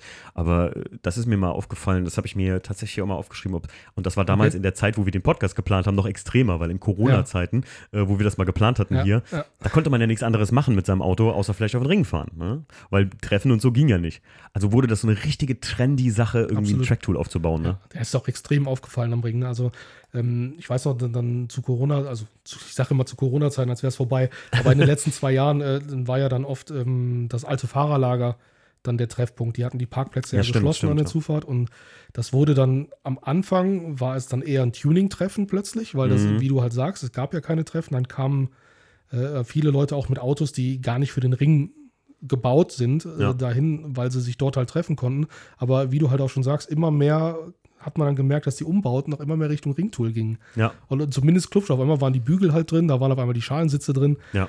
Äh, das, das war schon interessant zu sehen. Aber ich finde auch, dass es jetzt wieder so ein bisschen zurückgeht. Mal gucken, Ja. wie es diese Saison wird. Ich, ich bin auch gespannt. Ich muss sagen, ähm, genau das, was du jetzt gerade sagst, habe ich so wirklich. Äh, mir hat das schon immer gut gefallen. Ich mochte schon immer Clubsport. Also hier GT3 RS, so Dinge. Ja. Ne? Und so Ja. habe ich damals meinen 1er Coupé auch gebaut, habe da ja so einen Clubsportbügel reingesetzt ähm, und hatte die BMW Performance-Sitze, die originalen, dieses Sportster CS da drin. Ja. Und fand den Look sehr cool. Aber das schon 2000, weiß ich nicht, 17 oder so, glaube ich. Und ähm, dann ist mir aufgefallen, dass hier so Pole Positions und ein Clubsportbügel, das war so das Must-Have der letzten Absolut, zwei Jahre. genau. Und ich habe mir schon mit dem, mit dem WTCC, als ich da die Pole Positions jetzt für gekauft habe, habe ich mir schon gedacht so, naja, eigentlich willst du das ja gar nicht da einbauen. und ich war heilfroh, dass das Vollleder sind, dass man den Recaro-Schriftzug nicht Ja. so sieht, weil das nicht so direkt ins Auge springt, weißt du? Wie so ein klassischer Sparko-Sitz oder so, das, was die meisten Leute kaufen, also nichts gegen Sparko oder sowas. Ich meine, es gibt viele äh, äh, gute Sitzmarken oder sowas, aber das sind die, die immer am buntesten sind vom Schriftzug her. Mhm. Ja. Und die meisten Leute wollen das ja so. Ne? Und Race-Look. ja, racy Look und so. Und da sage ich immer, die meisten Leute, die ich so gesehen habe, die dann jetzt auf einmal so ein Tracktool aufgebaut haben, die jetzt vielleicht auch gar nicht aus der Gegend hier kamen oder so. Hier in der Gegend kann ich das immer noch so ein bisschen nachvollziehen, wenn man Spaß daran hat und das ausprobieren will. Ähm, ist das eine Sache. Aber die meisten Leute, da habe ich immer gedacht, so, ey, das Auto ist, du hast sonst nichts damit gemacht, außer halt mal einen Clubsportbügel und, und äh, Vollschalen da reingesetzt, aber die Bremsen mal optimiert oder mal ein anständiges Fahrwerk da Ja. eingebaut, um dann mal wirklich auf dem Trackday zu fahren. Da hat kein, oder anständige Reifen und weiß ich nicht, Ja. weißt du, was ich meine? Also das sind, Nee, klar, das war halt, das ist halt so, ein- so ein Look dann. ja genau. Und da, das, ich glaube, also ist das, ist das bei dir in dir, in der, ich sag mal, in der internen Szene da am Ring, ist das auch sauer aufgestoßen oder? Pff, Nö, also sauer habe ich jetzt nicht so mitbekommen, ehrlich gesagt. Also, dass die Leute- Was, was ein bisschen sauer aufgestoßen ist und wo ich auch völlig bei den Leuten bin, ist halt, wenn dann die Poser zur ED-Tankstelle kommen und da nur irgendwie Ah, Burnouts machen ja. wollen oder so. ne? Und das ist dann, ja, gefühlt schon ein bisschen mehr geworden die letzten zwei Jahre. Mhm. Einfach Corona-bedingt, weil die halt sonst nirgendwo hin konnten. Ja. Äh, wir hatten ja jetzt hier letztes Wochenende die Spezialisten mit dem E36 Mit dem Cabrio, Cabrio. das da rumgegangen ist. Leute, Also für, ja, für den Podcast-Hörer, da waren äh, ein Bild, habe ich auch gesehen. Ich meine, du hast, hast du es geteilt oder ich habe es irgendwo gesehen? ich habe es nicht geteilt, aber Ah. ich habe es bei vielen gesehen. Ja, ich habe es bei vielen gesehen. Äh, was stand auf dem Zettel? Äh, Hier Begrenzer und wir saufen. Ja, und die saßen irgendwie oben sowas. auf dem Cabrio, auf dem Bügel drauf oder auf den Sitzen oben drauf und wirklich, Ja. ey, so fährt man auch nicht mal auf dem Treffen oder so rum. Asphalt. Und die sind ja auf die Strecke gefahren und haben sich dann ähm, Ach, das auch noch. Ja, ja, äh, Ausgang, ähm, ach, unten am Flugplatz, Ausgang Hatzenbach, haben sie sich auch noch rausgedreht und sind fast eingeplankt Oh mit der Mann, Kamera. ey. Also wirklich, ja, also ähm, das ist halt so ein Ding, klar, das ist ein bisschen mehr geworden gefühlt und das findet natürlich niemand von den Leuten, die jetzt regelmäßig da oben sind, halt cool. Hm, Das ist klar. Aber ich habe zumindest mit den Leuten, mit denen ich so zu tun hatte, jetzt nicht so ein Hate irgendwie gemerkt, nach dem Motto, ah, das sind ja diese blöden Tuner. naja, genau, die das haben mir ich nichts gedacht. verloren, sondern eher die Leute, die halt wirklich auch negativ auffallen. Ja, spricht wirklich für die, für auch so eine, die Vernunft von so einer Szene, ne? dass man da jetzt nicht generell Leute ausschließt oder so, aber halt so Ja. Vollidioten auf gut Deutsch, die da mit dem Cabrio irgendwie rumfahren und da den, Ja, den, das den muss nicht sein. Ballermann machen, das muss Nee. auch nicht sein. Ne? Äh, Fabio, hast beim E36 Probleme gehabt, einen, einen guten zu finden, eigentlich so von der Basis her? Ja. Und ich dachte, ich hätte einen guten. oh, Ja, ach, wurde ganz schnell eines Besseren. Ja, ja, genau. Also, Rostfrei? äh, rostfrei. Dieses Wort darf nie in Verbindung mit E36 fallen. Ach, geil. Ähm, nee, ähm, also erstmal, meine Freundin hat das Auto, ich weiß gar nicht mehr, wie sie das gefunden hat. Da, da hat jemand bei Insta geteilt, dass er seinen E36 verkauft. Das hat sie mir dann geschickt, die Story. Mhm. Und der hatte diese, ja, was ich ja immer noch drauf, diese draufgespacksten Kotflügelverbreiterungen. Mhm. Die waren, das Auto ist dunkelblau, original, die Farbe heißt auch dunkelblau von BMW und diese dran gespacksten Verbreiterungen waren halt einfach mattschwarz. Okay. Und ähm, was war noch? Irgendwas war noch, wo ich, ich habe mir das Auto angeguckt, ich dachte, ist das dein Ernst? Warum schickst du mir das? ich war wirklich beleidigt. Ich suche eine gute Basis für eine Ringtour. Du schickst mir so eine Bastelbude, blöd gesagt. Ähm, aber dann habe ich ein bisschen drauf rumgedacht und dachte, ja, so Verbreiterungen, ich meine, am Ring habe ich die auch öfter gesehen. In Wagenfarbe ist das ja gar nicht so verkehrt. Und dann Mhm. hast du auch Platz in den Radhäusern, müsste man halt mal lackieren. Mal ein bisschen geschaut und ja, das kann man alles lackieren. Das ist, das ist GFK, kein Problem, ist auch eingetragen. Dann haben wir uns das Auto doch angeguckt und der sah eigentlich ganz gut aus. Eigentlich. Und eigentlich, ja, ja, das ist das, das, ist das wichtige Wort hier. Ähm, ich habe ihn dann auch kurzerhand gekauft. Da waren ein paar Kleinigkeiten dran, aber jetzt nichts Wildes, bis ich ihn dann zerlegt habe. Dann habe ich ihn zu mir nach Köln in die Halle geholt und habe sofort alles erstmal rausgeworfen. Hm. Und erst als der Teppich und alles darunter im, im Fahrerfußraum raus war, habe ich dann gemerkt, dass ich vom Fahrerfußraum auf die Straße gucken kann. Also da war ne, vorne, da im Bermuda-Dreieck, hinterm Kotflügel, war der Rost schon so weit, dass man wirklich, ein, ja, so zwei, dreimal zwei Euro Stücke zusammengelegt, konnte man schon durchgucken. Also Mhm. wirklich auf dem Boden. Ja, kacke. Ähm, das gleiche dann auf der Beifahrerseite gemacht, da war es noch nicht ganz so schlimm, aber auch.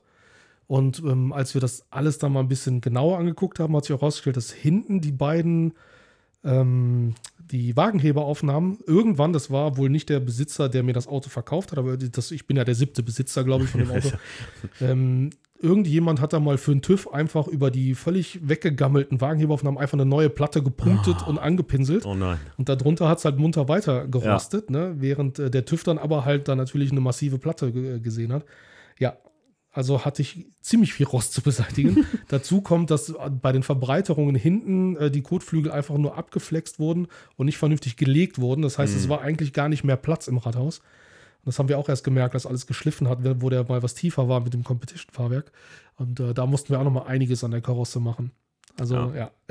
Ja, ich sag dir, es ist so ein Drama. Es ist, wo du gerade sagtest, dass ihr den Teppich rausgeholt habt, da habe ich schon gedacht, jetzt bin ich aber gespannt. Mhm. Ähm, und das ist noch, sag ich mal, das ist noch ein, äh, ein Medium, Medium-Zustand. Es gibt noch schlimmere, Ja, ja. Die, die Leute als rostfrei verkaufen. Also ich Leute kennen meine Stories ja, die meisten, die den Podcast hören. Und äh, wenn ich da irgendwas von den Wagenheberaufnahmen gepostet habe oder so, oder von den Ecken, wo ich jetzt die Kotflügel abgemacht habe, das berühmte mhm. Bermuda-Dreieck vorne, ne, und da ist so ein bisschen Anfang von Rost oder so, und die Leute sagen, oh nein, da hast du Rost. Da freust du dich so, ja. Das ist ja gar nichts. Also ich kenne, ähm, wir haben Leute geschrieben, die ich kenne, die restaurieren Autos, die haben gesagt, das ist ja ein Witz. Ne? Ja. So, also das ist ja wirklich ein Tip-Top-Wagen. Das ist so das Nächste, was rostfrei ankommt. Und meiner hat schon mhm. gut Rost gesehen, kann man nicht anders sagen. Aber gerade da, Leute, wenn, auch wenn ihr ein Tracktool kauft oder so, im E36-Bereich, also lasst euch da, also rostfrei gibt es nicht. Das Nein, ist, also, gibt es nicht. E36 rostfrei hab, gibt es nicht. Hab noch keinen gesehen, außer vielleicht einer, der bei BMW Classic steht und noch nie genau. die Straße gesehen ja, hat. Richtig. Ja, Aber also wenn er auf der Straße mal gestanden hat, dann ist er nicht rostfrei. Ja, definitiv ja. nicht. Ähm, wo, was, oder was, was hast du alles wirklich gemacht ab dann an dem Auto? Um das kurz zu fassen, ja. natürlich, um ähm, den Ring fit also zu machen. Ich bin ja, ich, ich mache ja so viel ich kann selber. Mhm. Ähm, das heißt, das Leichte war alles rausschmeißen. Ähm, da ich Kfz-Elektrik gelernt habe, habe ich dann den Kabelbaum erstmal ausgedünnt und sowas. Das ist auch zum Glück beim E36 wirklich einfach. Da eigentlich, wenn man sich den, die Kabel nur anguckt, wo die hinlaufen, mhm. im Auto weiß man eigentlich, das ist das und das. Das ist ja recht logisch alles gemacht noch. Ähm, das habe ich sofort gemacht. Und dann habe ich halt äh, echt gesagt, nee, komm, jetzt auch richtig. Dann machen wir einen vernünftigen Käfig rein, äh, Sitze rein, bla bla bla. Also Innenraum. Wir haben alles nochmal lackiert innen, also wirklich den komplett nackig gemacht, einmal durchlackiert ähm, Armaturenbrett beflockt und was weiß ich. Also innen wirklich versucht, direkt möglichst alles zu machen. Das Einzige, was ich nicht auf Anhieb gemacht war, war die Heizung rauszuschmeißen. Die ist noch drin geblieben bis diesen Winter. Und äh, ja, auch ein Competition-Fahrwerk reingemacht, bla bla bla. Äh, am Motor haben wir noch nicht viel gemacht, den, den haben wir nur einmal grob gewartet. Der ist jetzt diesen Winter dran gewesen, beziehungsweise ist aktuell immer noch dran. Ähm, und zum Beispiel die Bremse habe ich Serie gelassen. Das habe ich auch sehr hm. bereut letzte Saison. Also ja. Serienbremse ist einfach unterdimensioniert, das merkt Immer, man sofort. Bei jedem Modell. Ja. Also mhm. E36. Genau. Das war so eine Sache, die ich nicht angefasst habe, aber sonst äh, fasst das ganze Programm eigentlich an Ringtool um. Also ähm, mir war wichtig, dass alles TÜV-konform ist. Mhm. Das heißt, alles, was wir gemacht haben, bis auf eine kleine Ausnahme, da kann ich aber mit leben, die ich jetzt natürlich nicht nennen werde. ähm, aber nichts Wildes wirklich. Ähm, alles andere ist komplett TÜV-konform, sogar äh, der Käfig. Ich, ich, musste eine Strebe, ähm, die eigentlich geschweißt ist, schraubbar machen, damit ich vernünftig in den Rückspiegel gucken kann. Ah, also wirklich mit dem TÜV-Prüfer alles durchgegangen mhm. und alles wirklich ähm, so legal ist, auch nur irgendwie geht und auch schon einige Kontrollen gehabt und überhaupt keine Probleme gehabt. Ja. Es ist, wir haben es eben äh, im Vorgespräch schon mal gesagt, es ist eigentlich viel also, oder alles möglich legal zu machen, wenn ja. man sich ein bisschen Mühe gibt. Ne? Das Absolut. ist halt auch ja. die meisten Leute, die ich kenne, die mir einen vorheulen von ich wurde stillgelegt, das sind immer die, wo ich dann zweite Mal nachfrage, so, ja, war das denn, was hast du denn gehabt? Ja, zu tief. Ja, war der denn zu tief? Ja. Und er hat nur ein bisschen geschliffen. Ja, aber er hat geschliffen. Dann und bumm. nicht wundern. Ja, wenn du dich angreifbar machst, dann bist du raus, leider. Genau, und wenn sie ja. dich dann kriegen, dann musst du damit leben. Ja. Ich kenne auch Leute, die sagen, ja, ich bin hier illegal unterwegs. Wenn sie mich catchen, dann weiß ich, was Sache ist. Dann, dann stehe ich da mein Mann, dann ist das ja. eben so. Ne? Ja. Nee, aber es ist also auch gerade beim E36, es gibt ja eine, eine, so eine Flut von Teilen für das Auto mittlerweile. Ja, das stimmt, ja. Du kriegst wirklich alles und du kriegst es auch ähm, TÜV-konform. Klar, manche brauchen dann unbedingt die, die super Race-Teile. Ähm, dann müssen sie aber auch natürlich dann mit den Konsequenzen leben, finde ja. ich. Dann, dann muss man halt auch, wie du halt sagst, ne, dann, dann sagt man sich, ja, dann stehe ich mein Mann, ich weiß doch, was in der Kontrolle auf mich zukommt, aber wenn man möchte, kann man das alles auch legal machen. Und das finde ich auch wichtig. Äh, Gerade, das sage ich halt immer, ich fahre halt sehr viel mit meiner Freundin. Und mhm. wenn jetzt wirklich mal was passieren sollte und ein Gutachter guckt sich dann das Auto an, weil wir irgendwo wirklich eingeplankt und sie ist verletzt, ich würde meines Lebens nicht mehr glücklich werden, wenn der dann sagt, ja, aber du hattest Bremsbeläge, die du nicht fahren darfst drauf mhm. und deswegen hat die Bremse versagt, du bist schuld. Ja. Das, das, das allein aus dem Grund könnte ich mir das gar nicht geben, äh, ein so weit modifiziertes Auto zu fahren, was nicht legal ist. Ja, das, da, da hast du recht. Ja guter Ansatz. Ähm, was hast du denn mit dem Motor vor? Also ist es klassisches Saugertuning oder machst du dann so ein bisschen Revision oder was? was nee, der ist tatsächlich nur revidiert. Also ah, okay. äh, gar nicht groß getuned. Was ich ja schon habe, ist eine Ansaugung, ein Fächerkrümmer und, und jetzt ein Auspuff. Ähm, also nichts Wildes. Und ähm, wir haben den Motor jetzt wirklich komplett zerlegt und bauen den von null wieder auf. Mhm. Und äh, ja, worauf ich jetzt letzten Endes ewig warten musste, waren Kopfdichtung und Stehbolzen. Oh. Äh, ALP-Stehbolzen haben eine Lieferzeit von mindestens drei Monaten im Moment. Ich dachte jetzt schon, du hättest sie halt original bei BMW geholt und die hätten wieder Lieferschwierigkeiten. Okay, nee, wir haben jetzt die, die, die ähm, normal sind ja normale Kopfschrauben und wir haben halt mhm. halt Stehbolzen, äh, wollten wir jetzt reinmachen und eine verstärkte Kopfdichtung. Und darauf haben wir jetzt drei Monate gewartet. und das ist auch der Grund, warum der Motor immer noch zerlegt äh, in der Werkstatt liegt und, und ja, das Auto, ich hätte das Auto am liebsten zum 1. April, wenn er wieder fahren darf, auch startklar gehabt, aber jetzt wird es eher Mai.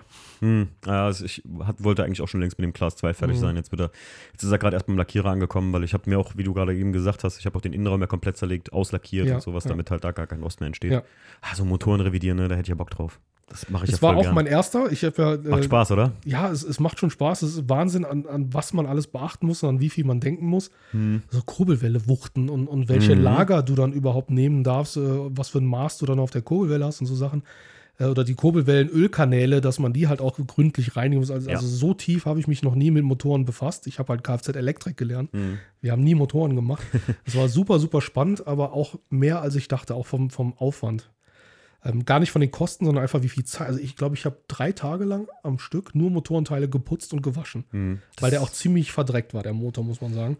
Und äh, es ist halt toll, wenn man nachher alles dann auch blitzeblank da wieder liegen hat und einbaut. Das ist ein gutes Gefühl, aber das war echt viel Arbeit. Ja, ich, ich habe das auch immer, als ich meinen ersten Motorswap mal gemacht habe, das war bei meinem ersten Auto damals, beim Corsa B. Da habe ich einen GSI-Motor da reingesetzt von 45 Jo. PS auf 90 PS GSI. Das ist nie richtig gelaufen. Und dann habe ich immer mal so mitgemacht mit Kumpels äh, und habe bei mir beim Einser damals auch die, die Steuerkette selber neu gemacht, weil BMW Mhm. mir damals den Kulanzantrag abgelehnt hatte. Und muss sagen, mir hat das immer mega Spaß gemacht, den auszubauen, dann wirklich alles frisch zu machen, einfach Ja, so. Und das total. gute Gefühl zu haben. Ich meine, es gibt so einen Punkt, man kann sich natürlich auch mehr Fehler einbauen, ne? gerade Kopfdichtung Mhm. und so, wenn man da nicht äh, sauber arbeitet. Und ähm, bei meinem IS hier, bei dem Weißen, ich habe einmal vergessen, Hylomar, also diese Dichtpaste, auf den Kettenkasten außen zu machen an einer Stelle und bumm, da sifft er. Ne? Ah, also wollte ich, muss ich nochmal aufmachen dieses Jahr. Ja. Ähm, das sind halt einfach so Kleinigkeiten, aber ich kann nur jedem empfehlen, wenn man, wenn man sowas mal machen will und man hat ein Auto mit viel Laufleistung oder so. Also ich finde, man lernt auch unheimlich viel dadurch. Ne? Ja, Gerade wie absolut. das Auto funktioniert überhaupt Absolut. mal. Und, Ne, dann, dann wisst ihr mal, wie wichtig eigentlich ein Kühlmittel oder Kühlmittelbetriebstemperatur oder Öltemperatur und sowas ist. Ja, oder jetzt für mich äh, Ölpumpe Regelkolben. Habe Ja. ich mich nie mit auseinandergesetzt, aber das ist ja das Herz des Motors im Ja. Endeffekt, wenn man so will. Und das ist so ein wichtiges Teil. Und äh, das war für mich halt total interessant, mal zu verstehen, Mhm. wie das, ich, ich weiß, was es tut, aber ich habe es nie mechanisch selber mal angeguckt, was, wie es jetzt genau funktioniert. Und äh, so Sachen total spannend. Ja, auf, jeden, Fall. Fabio, warum eigentlich keine Limo? Man, ich kenne immer die Typen, die ich am Ring, die Typen, die ich am Ring sehe. Jetzt kommt mir das gerade wieder so. Ich meine, ich bin ja bekennender großer Limo-Fan. Ich Also auch. Limo, Das, Limousine, ist, das ja. ist ja eigentlich das Ironische. Äh, Meine, Nadine wird sich jetzt kaputt lachen. Sie hat eine Limo Okay. und ich habe das Coupé. Und eigentlich wollten wir es genau andersrum machen. Okay. Sie hat mir dieses Coupé aufgeschwatzt. Ich werde ihr für immer die Schulter angeben. Nein, Quatsch. Ähm, ich finde die Form vom Coupé ein bisschen schöner, muss ich ehrlich sagen. Also einfach, ich mag Coupés lieber. Mhm. Es ist die sportlichere Variante von einem Auto ja eigentlich immer. Ähm, ich wollte mir aber eigentlich auch eine Limo holen, um so ein bisschen dann diese Tourenwagen. Mhm. Optik ranzu. Eigentlich, der Plan war immer eine weiße Limo in Tourenwagen. So ein bisschen, Ja. nicht, nicht ganz STW, aber Ja, ja. so in die Richtung. Ja, ja, klar. Lieb, eher Class 2. Ähm, das war eigentlich mein Plan. Und klar, das Argument, was du am Ring immer hörst, ist, der ist leichter. Leichter, ja, klar. ist Sagen leichter. alle. Mensch, du musst ein Limo kaufen. Äh, leichter, wie viel leichter ist er denn? Keine Ahnung, aber er ist leichter. Ist leichter. Habe ich irgendwo gelesen, ist leichter. Ja. ähm, genau. Und ich wollte mir auch eigentlich eine Limo holen, aber es ist dann einfach diese Coupé geworden. Ich fand irgendwie diese Verbreiterungen, die Optik cool, weil es nicht jeder hat. Mhm. Und habe das dann mir schon so vorgestellt, wenn ich das alles lackiert habe, dann sieht das auch ordentlich aus. Und ähm, ja, dann war mir das irgendwann, also das Gewichtsargument war für mich eh noch nie so entscheidend. Ähm, du kannst, lass das Ding dann nachher wirklich 10 Kilo mehr als eine Limo im gleichen Zustand wiegen. Das wird sich bei mir nie bemerkbar machen. Nee. Schmeiß mal die, also sag immer so, schmeiß mal die Klima raus.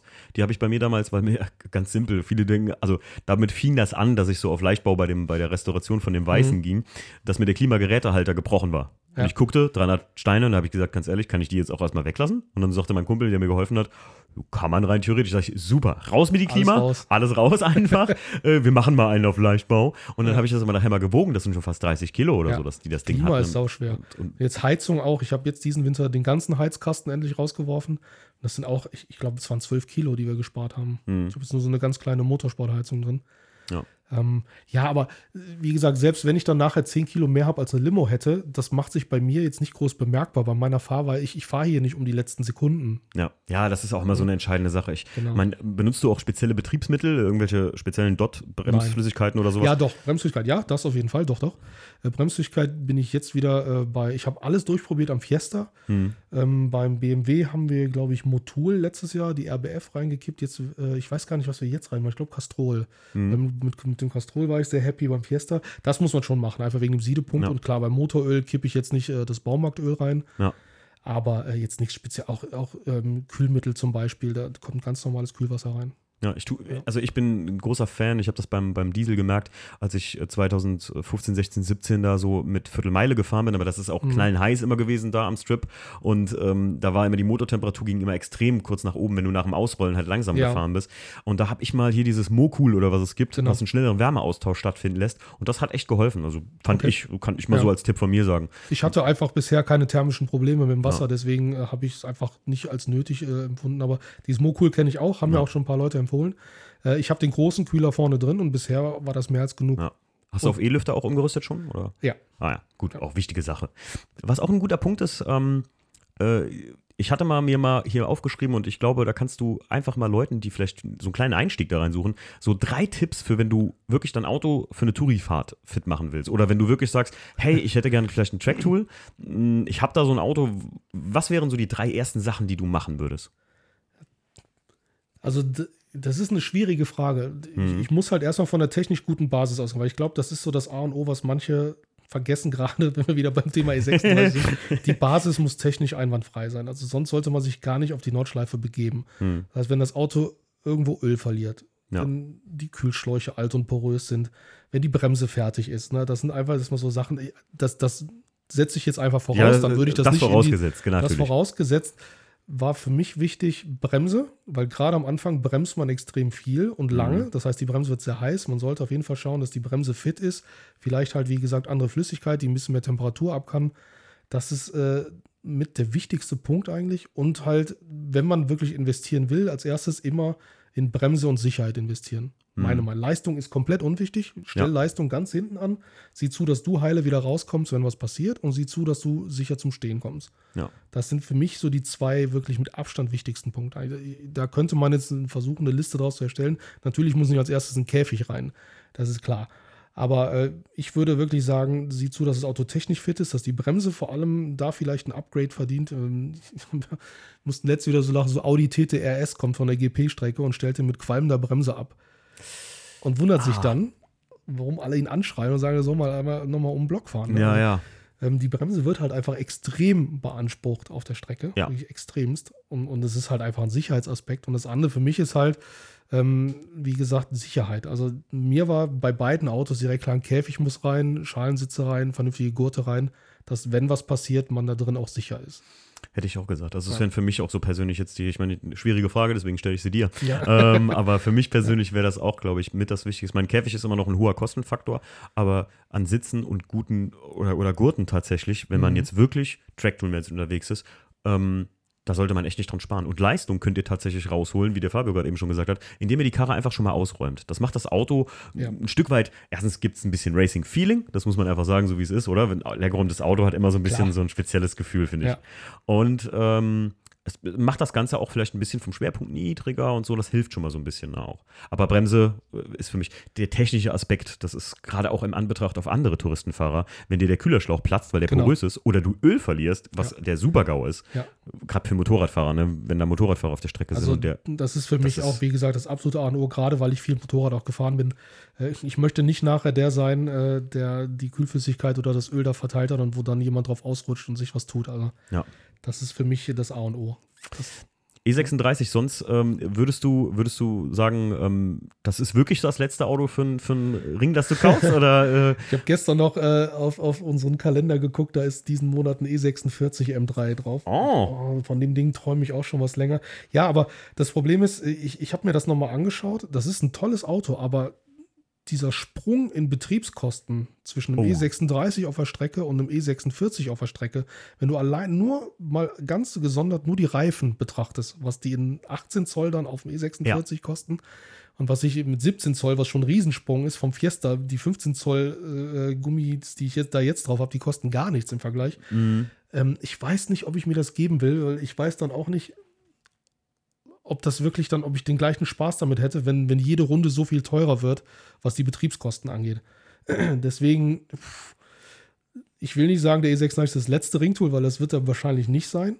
Aber im, in absehbarer Zeit wird es da auch äh, erstmal kein anderes okay. geben. Eher werde ich mir irgendwie noch einen Oldtimer holen. Ja. Hm, oh, guter ja. Punkt. Guter ja, Punkt. Was, also, warte, bleiben wir gleich bei dem Punkt, aber ähm, ich muss sagen, kann ich nur gut nachvollziehen. Gerade so ein E46 M3 oder so ist, ähm, ist ein Auto, wo die Kosten, egal, auch wenn ihr den nur im Alltag bewegt oder so im Verhältnis ähm, zum, zum E36, die Kosten steigen exorbitant, Wirklich? weil Ja. ein großer Punkt, ein E36, wenn du, du hast jetzt keinen M, ne? Muss man Mhm. noch dazu sagen, Ja. aber ein E46 M3 ist ein M und M heißt immer massiv Geld weg. Ja, genau. egal was ihr neu Absolut. macht, egal was ihr Absolut. kauft, Ja. das, und auch fehlerfrei sind die Wagen auch nicht. Hat man ja, sieht man beim Max von MX Motorsports oft äh, gerade die Risse hinten in der Hinterachse. Das ist brutal und das Ja, passiert und die selbst- Motoren ja auch. S54 ist jetzt ein toller Motor, aber, Aber, ne, Pleuelager und äh, die Kettenführungen und so weiter und so fort, da Ja. gibt es auch schon seine, da hat auch seine Schwachpunkte. Und das sind Dinge, da kannst du nicht so mal einfach so reingucken. Beim E36 kannst du es oft selbst machen, oft günstig, in Anführungszeichen, günstig selbst machen. Ja. Und ähm, es ist halt reparabel überhaupt noch. Bei so einem E46 kann das mal sein, wenn du da wirklich einen fatalen Motorschaden hast. Ja. Dann kann es sein, dass die Karre nachher einfach nada wert ist, dass es wirtschaftlich einfach sich nicht mehr lohnt, da nochmal was zu tun. Ne? Ja, deswegen. Ähm, es ist ein tolles Auto und es müsste auch für mich, wenn der M3 sein. Also E46 würde ich mir jetzt Mhm. nicht einen 330 Coupé oder so holen, sondern wenn nur den M3. Aber im Moment sehe ich es noch nicht. Mhm. Was mich auch ärgert, weil ich weiß, genau in fünf Jahren sage ich, jetzt will ich einen und dann kostet er das Dreifache. Ja, es ist Aber äh, im Moment sehe ich es einfach nicht. Ich würde den nur abstellen. Ich würde den nicht als Ringtool umbauen dann. Als mir 2019 in Mendig ne, äh, das Auto geklaut worden ist, habe ich nach E46 M3 und Z4M geguckt. Mhm. Da waren die Autos, Z4Ms waren schon bei 20k und E E46 M3 bei 15k. Boah, Ein guter. 15. Überlegt euch das mal heute. Guckt, guckt mal da rein, guckt mal da rein und dann guckt euch mal die Vorbesitzer an. Meistens sind das so Autos, die haben wirklich teilweise 15 bis, ich habe einen gesehen, der hatte 17 Vorbesitzer, wo ich mir sage, das ist, das ist bei so einem Auto aber meistens so, weil die kaufen das Auto, fahren das zwei, dreimal und dann sagen die sich, oh Gott, das kann ich mir gar nicht leisten. Und dann Ja. kommt die Karre wieder weg oder wird untereinander angemeldet. So, ne? Ja. Boah, Ja. Wahnsinn. Ja, das ist, es wird mich wahrscheinlich irgendwann ärgern, aber ich, ich glaube nicht, dass ich das jetzt mache. Das ist der einzige Grund, warum ich mir den Class 2 noch gekauft habe, weil ich gesagt Mhm. habe, das ist die letzte Gelegenheit, so ein Auto ja, zu kaufen für mich. absolut recht. Und ich habe den noch für sechs, sechs, also um die sechs Scheine gekriegt. Wenn ich jetzt gucke, Okay. unter zehn kriegst du keinen mehr. Nee. Verrückt. Sechs ist wirklich günstig. Ja, und für den Zustand, dann, Ja. also tatsächlich. Also, Cool. ja, bin ich auch echt glücklich mit. Was wäre denn so ein Oldtimer für dich, wo wir gerade eben dabei sind? Aha. Also ich hatte ja bis äh, vorletztes Jahr einen E30, Mhm. Weil ich immer dachte, das ist so der Oldtimer, den ich den mal haben wollte. Ich finde die super schön, die Autos. Witzigerweise, da passe ich nicht gut rein. Oh, Da, okay. haben wir, da sind wir dann zum Wörthersee mitgefahren und mir hat wirklich alles wehgetan. Also Mhm. ich sitze nicht gut in einem E30 leider. Ähm, aktuell bin ich eher so auf dem Ford-Trip für Oldtimer. Ich weiß noch nicht, ob ich das Modell jetzt sagen will oder ob dann die Preise wieder hoch. Das wurde mir irgendwann mal vorgeworfen beim Fiesta. Oh. Nachdem ich den Fiesta hätte, wäre der teurer geworden. Nee, aber ich finde den Sierra total schön. Oh ja. Ähm, aber dann Richtung schon Topline, also XR4 oder Cossi. Mhm. Ähm, so in die Richtung bin ich aktuell am Überlegen. Und sonst habe ich vielleicht mit Nadine zusammen, dass wir uns einen, einen BMW 02 Oh, holen. Das wäre aber eher ihr Auto. Für mich wäre es eher das Projekt, aber das wäre ihr Auto. Mhm. Ähm, super schönes Auto. Und Ja. ich finde, beim 02 muss es dann auch nicht der 2002 Ti sein oder Nee, so. nee, Da- nee, die sind alle schön. Und es muss nicht. Da, beim 02 denke ich nicht unbedingt immer an so super sportlich. Das ist einfach ein schönes Auto. Ja. Ähm, das sind so die zwei Richtungen, in die ich aktuell so ein bisschen am Denken bin, aber ich, ich weiß es auch noch nicht. Ich muss schauen. Es gibt noch andere schöne Oldtimer, aber ich weiß gar nicht, ob ich jetzt mir, mir, mir das wirklich antun will. Mir zum Beispiel, R5 ich finde den R5 total schön. Es muss auch nicht der Turbo sein. Der, der, den gab es als 2 Liter Sport, glaube ich. R5 Sport hieß der, meine ich. Ich glaube 2 Liter. Und das ist wirklich, der hat dann auch schon so, so kleine Kotflügel verbrannt. Mhm. Also der sieht richtig, richtig scharf aus. Aber ich, ich habe mit Renault einfach null Erfahrung und gerade bei Oldtimern, ich, ja, da muss ich mich noch ein bisschen reinlesen. Das ist wirklich sau schwierig, wenn du dich ins Oldtimer-Gewerbe so reinbegibst, dann solltest du dich mit der Marke zumindest so anfreunden können, dass du Bock hast darauf, wirklich mal Ja. mindestens zwei, drei Wochen irgendwie so ein bisschen zu grübeln und zu studieren, weil da Genau. musst du reinkommen in sowas. Richtig. Gerade beim Renault, also kenne ich auch gar keinen, der irgendwie sowas. Jetzt will ich nicht lügen, sonst gleich kriege ich wieder äh, hier böse Nachrichten auf Instagram. Was? Du kennst mich doch. ähm, aber tatsächlich, ich finde auch ganz spannend, sofort, wie du gerade sagst, und Ja. Sierra. Ähm, ich habe beim Dorian im Klassikland einen Escort äh, Turbo gesehen, ist von Ja. 86. Boah, fand ich so geil. Also ich war Ach so, ja, der Weiße. Der Weiße. Ich weiß sogar, wo der jetzt steht. Den hat ein, ein, ein befreundeter Ford-Händler gekauft. Der hat auch eine sehr schöne Sammlung. ja richtig geiles ich Auto. habe, ohne Witz, ich habe drüber nachgedacht, den Weißen auch zu kaufen. Ach, richtig schön. Und der André, schöne Grüße, hat mir den vor der Nase weggekauft beim Boah. Dorian. Äh, aber der steht sehr gut, wo er steht. Das ist eine schöne Sammlung, die er da hat. Und das ist auch ein richtig schönes Auto. Ja, Ja, absolut. der hat mir gut ja. gefallen. Und in den USA habe ich was gesehen, was ich vorher nicht kannte, äh, Fabio. Äh, und zwar der Mustang Foxbody. Ja, Ja. Finde ich total, ich wollte gerade sagen, du sagst gerade so, ah, das ist in den USA total das Ding, das will da keiner sehen oder haben, weil das irgendwie so hässlich wäre. Der hat eine sehr kleine, aber dann eine sehr treue Community in den USA. Ein Nachbar von mir ist da mit äh, Drag-Rennen gefahren. Okay. Der hatte einen alten RX-7 und den Fox Body in schwarz. Aber ich fand, ich finde das Auto einfach nicht schön. Also das ist, das ist, man kann den nur lieben oder hassen, glaube Ja. ich. Gerade was Mustang angeht, Ja. weil der so gar nicht in die andere Formsprache von Das stimmt, das stimmt, passt. ja. Ähm, aber in meins war das nie so. Das ist so 80er Jahre Look. Puh. Ja, also ich, vor allem, das ist sau schnell gewesen, das Auto jetzt von meinem Nachbar äh, speziell. Wie Ich viel weiß Leistung nicht, was der da gemacht Ich- hat. Bitte? Wie viel Leistung hatten die? Ich habe keine Ahnung. Ich, ich, Ich weiß es auch gar nicht. Also ich habe den nur gesehen. Ich kenne mich mit den Autos überhaupt nicht aus, muss ich gestehen, Das weil das nie so meins war. war das zweite Mal in meinem Leben, dass ich Google Lens angeschmissen habe, weil ich das Auto nicht kannte. Und er sagte mir hier äh, Mustang Foxbody. Den denke ich, das ist doch kein Mustang, weil der passt, wie du schon sagst, gar nicht da rein. Mhm. Ja. Aber irgendwie sah der abstrus cool aus. Und ich finde das halt spannend, gerade äh, heutzutage, wenn ich mich mit äh, äh, Leuten über Oldtimer oder sowas unterhalte, dann höre ich eigentlich immer nur Golf 2, ähm, Ja. mittlerweile ja Golf 3, E36, E30, äh, viel 02, auch so Sachen, obwohl das, Echt? obwohl das eine Okay. Generation noch ein Stückchen, noch so zehn Jahre älter als du und ich sind. Ja. Weil wir nicht damit aufgewachsen sind mit den Autos. Mhm. Meistens holst du dir ja einen Youngtimer aus so einer Generation, wo du mit aufgewachsen Klar. bist, so ein bisschen. Ja. Ne?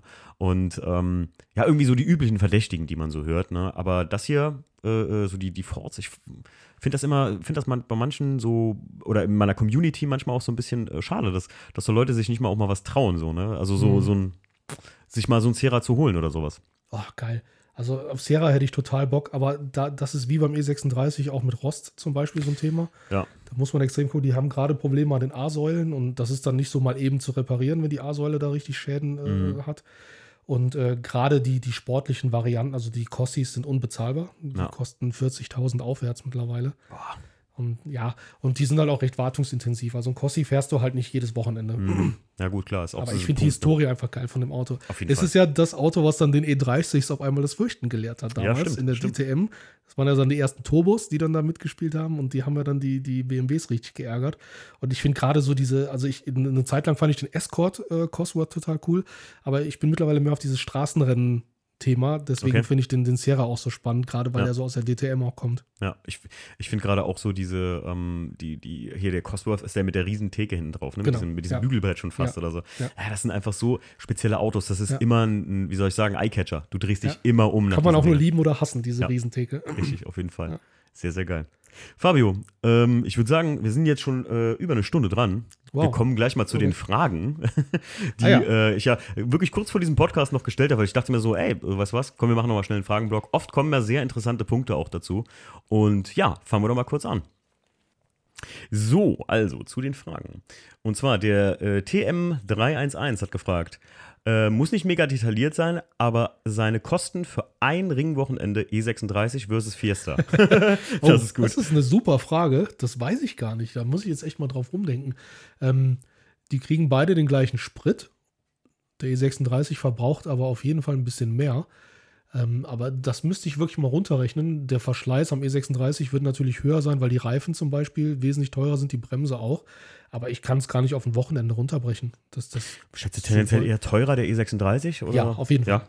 Wie gesagt, allein weil, äh, also wenn man den ganzen Verschleiß mitrechnet, Mhm. ähm, Reifen, mal als Beispiel, ich meine, jetzt habe ich im Moment äh, Regenreifen auf dem Fiesta, aber der Satz hat 130 Euro gekostet. Hm. Dafür kriege ich nicht einen der Reifen, die auf dem E36 sind. Ich glaube, unter Volllast wird der E36 weit mehr verbrauchen oder ein gutes Stück mehr verbrauchen Ja, als der Fiesta. Absolut, der genau. Fiesta ist ja auch eine ganz andere Generation von Fahrzeug. Ne? Der ist ja noch, auch selbst bei Volllast, effizient, kann man nicht anders sagen. Ne? Ja. Du hast keine Also- Vanos wahrscheinlich, ne, im E36. Doch, Hast du Vanos? das Okay. habe ich ja. Aber äh, also, wenn ich schätzen müsste, würde ich sagen, bestimmt 50 Prozent mehr Kosten, Ja. grob geschätzt, äh, zwischen Fiesta und. Also der Fiesta, den kann man wirklich günstig fahren. Da habe ich auch mal ein Video zu gemacht, ist bei mir auf dem YouTube-Kanal zur Kostenaufstellung für eine Saison, wobei ich da aber auch ziemlich äh, detailliert runtergebrochen habe auf Wartungskosten, Umbaukosten, Spritkosten. Äh, für den E36 habe ich die Liste auch schon fertig, habe aber noch kein Video dazu gemacht für letzte Saison, was mich das gekostet hat. Ähm, aber auf ein Wochenende habe ich es noch nicht runtergebrochen. Da, ich, da müsste ich auch gucken, ich weiß gar nicht, wie viele Wochenenden ich da war, also, dass ich die Ja. Kosten so aufteilen könnte. Aber Jahreskosten, wenn du das äh, YouTube-Video online stellst, äh, ja, ich glaube, also Jahreskosten, da bin ich äh, beim Fiesta, war ich letzte Saison, glaube ich, letzte Saison waren es, glaube ich, 4000 Euro. hm, Jahres, ohne Jahreskarte, jetzt nur an, an, an Verschleiß und Sprit und der BMW war bei ungefähr 7. Ja, siehst du schon. Aber ich, wie gesagt, ich muss nochmal dagegen halten, wie viele Runden ich tatsächlich gefahren bin. Das, das habe ich jetzt gerade nicht im Kopf. Aber ich würde schätzen, dass man so bei 50 Prozent mehr Okay. Kosten ist. Ja. Äh, der TM311 fragt auch seine Berufsbezeichnung. Ich bin äh, bei Ford immer noch, weil das wurde ich heute nochmal gefragt, ob ich noch bei Ford bin. Ja, bin ich noch. Und ich bin äh, Digital Marketing Specialist, schimpft sich das. Das ist eine super Bezeichnung. Berufsbezeichnung heute, Ja, ne? ähm, ja das, ist, das ist eine sehr generelle Bezeichnung. Also ich bin halt wirklich der, der Fachidiot, wenn man will, für ähm, die Social-Media-Auftritte von Ford, für die Internetauftritte und für vor allem Kooperationen im Bereich Influencer. Hm. Äh, ich mache ja viel mit JP, daher kennen mich auch einige Ja. zum Beispiel zusammen. Also da bin ich dann so das Gesicht von Ford Ja. ähm, bei dieser Kooperation. Ja. Ähm, der Golf 3 CSL fragt, wenn du dir einen Ford aussuchen dürftest, egal welchen, welchen würdest du nehmen? Auch eine super Frage, weil es total gemein ist, weil ich ein paar Favoriten habe. Aber ich habe mich, äh, vorletztes Jahr durfte ich einen RS 200 fahren. Das ist dieses Gruppe B Auto, Mhm. was Ford damals gebaut hat in den 80ern. Und ähm, es gab ja auch eine Straßenversion, wovon, wie der Name auch sagt, es 200 Stück gab. Wobei man da munkelt, dass die nie gebaut wurden, alle, äh, damit er homologiert ist. Und so einen durfte ich bei einer Classic Rallye zwei Tage fahren vor zwei Jahren. Ich, äh, auch da, ich passe nicht rein und mir hat alles wehgetan, aber bei dem Auto ist es mir egal. Das nehme ich Ja. sofort in Kauf. Und das Ding kostet mittlerweile so viel wie ein guter Lambo. Ich wollte gerade sagen, Äh, ich habe Ja, aber das ist gar nicht der Grund. Ähm, also jetzt nicht, weil es so wertvoll ist. Ein Ford GT kostet auch so viel, aber ich will, ich finde diesen Flair, dass man so, so, ein, so ein altes, homologiertes Rallye-Auto, was es nur ein paar Mal gab, auf der Straße bewegen kann und mit dem richtigen Auspuff spuckt er sogar ganz böse Flammen. Da habe ich tolle Videos von. Äh, ja, Wahnsinn. Das, ich glaube, das würde ich nehmen, das Auto. Ich habe da, ähm, im, als ich im Klassikland zu Besuch war, habe ich den, den äh, Escort, der da stand, ich habe den für so ein RS 200 gehalten. Ich habe keine Okay. Ahnung gehabt, ne? Ja. Und habe da so gestanden und unterhalte mich mit so irgendjemandem und sagt, boah, so ein RS 200 würde ich mir, sagte, guckte der Typ mich an und sagte, wäre das ein RS 200? Wäre eine Null an diesem Preis, kann ich Ihnen sagen. Ja, ich so, mindestens. okay, mindestens. Also für den Preis hätte ich einen RS 200 auch sofort mitgenommen. Also äh, auf jeden Fall krasses Auto. Habe ich dann mal tatsächlich mir die YouTube-Videos zu angeguckt und sowas. Geht, alter Vater, Super das ist cool. ja so. Ja. Wie hier Lancia Delta Integral HF auf Schotter eine bessere Ja, Beschleunigung das als ist ein Lambo Klasse. auf Asphalt. Ne? Ja, genau. Unglaublich. Ja. Ähm, der Marcel E3, äh, E3X äh, fragt aktuell für ihn, also für dich, die Car-People freundlichste Automarke. Ford. nee. Ja, das ist eine fiese Frage. Ähm, Car People, also ja, das, Ja, ich, boah. also wenn ich von Automarkt spreche, dann gehe ich jetzt auch mal von Neuwagen aus. Ne? Also Mhm. jetzt, jetzt, weil zum Beispiel, man kann ja sagen, BMW Classic tut extrem viel für Car People, Mhm. aber da reden wir halt von Classic zum Beispiel. Also wenn ich jetzt mal nur von Neuwagen ausgehe, Car People, da, das, das ist, da hatte ich auch tatsächlich mit, mit dem JP äh, vor gar nicht so langer Zeit nochmal ein Gespräch drüber. Da muss ich echt sagen, Hyundai macht da einen saugeilen Job. Was Ja. die mit der N, also mit Diese der Ä- Sport ja. Division machen, was die aber gleichzeitig auch im, im Bereich äh, Nachhaltigkeit halt mit, mit E-Antrieben und so weiter machen, muss ich schon sagen, auch wenn ich bei Ford arbeite, jeder Disclaimer nochmal an der Stelle, aber da muss ich schon sagen, die, die, die kriegen diesen Spagat in meinen Augen echt ganz gut hin. ich, ich muss auch sagen, würde ich dir so recht geben, aktu also aktuell, aus aktuellem Punkt. Ich muss aber sagen, damals, kein Spaß jetzt, Ford hat da extrem geil nachgezogen, im Sinne von, dass sie diese Ford Performance-Produkte rausgebracht total. haben und so. Absolut. Und ähm, Ja. BMW hat das mal vorgemacht mit den BMW äh, Performance-Produkten Mhm. damals, dann M-Performance-Produkte und mittlerweile gibt es ja nur noch M-Performance-Karren bei denen, also Ja. so die Produkte einzeln wollen die, glaube ich, gar nicht mehr vertreiben. Aber da fand ich Ford tatsächlich sehr cool, weil die auch so, wie soll ich sagen, so, dass, dass die Produktpalette ansprechend hatten, was äh, VW oder VW zum Beispiel im Speziellen und Audi auch vom Preis für junge Car-People, will ich jetzt mal so nennen, für eine Szene, die ja auch, sagen Ja. wir, zwischen, zwischen 18 und, und 35 sich bewegt, äh, einfach vom Preis gar nicht mehr geboten Genau, hat. ja. Und da ist Hyundai jetzt gerade voll auf dem Also, Punkt, wie gesagt, Momentaufnahme jetzt würde ich Ja. tatsächlich aus dem Bauch raus, neben Ford natürlich, ähm, ich Hyundai sagen, einfach weil i20N, E30N, Ja. du siehst beide Autos aber auch im Motorsport zum Beispiel. Das heißt, die, die N, äh, ich weiß gar nicht, N GmbH, ne, das klingt zu BMW-lastig. Äh, die, die Hyundai N Ja, ja. Performance, wie auch immer, Division, also die machen ja auch sehr viel, die engagieren sich im Motorsport damit auch. Das heißt, du siehst, das ist wie, wie früher gesagt wurde, dieses äh, Win on Sunday, Sell on Monday hieß das ja Richtig, immer bei den ja, ja, genau. Und, und bei Hyundai sehe ich das im Moment halt extrem krass, dass man die Autos halt auf der Rennstrecke sieht, aber auch auf der Straße wiederfindet. Sehr cool. Aber dann muss ich auch direkt zum Beispiel an Jahres GR denken. Also Ja, das ist ich von grad- wollte ich Toyota grad auch sagen, mega ja. cool, ne? Diese ganze GR-Nummer. Ähm, ja, also so in dir, ich, da muss ich jetzt sagen, Japaner, Koreaner machen da echt viel richtig im Ja, Moment. ja, auf jeden Fall. Gerade auch das eigene Forum, was die haben, diese Enthusiasts. Mhm. Ja, das ist auch äh, Ja. super geil. Man, man bietet einfach dem Puristen da, äh, ich meine, wie du eben schon gesagt hast, BMW Classic macht das auch, aber halt nur für die Klassik. Genauso wie Porsche das wahrscheinlich macht, auch für. Ja, sicher. Das ist halt ähm, eine Geschichte, wo ich sagen muss, ja.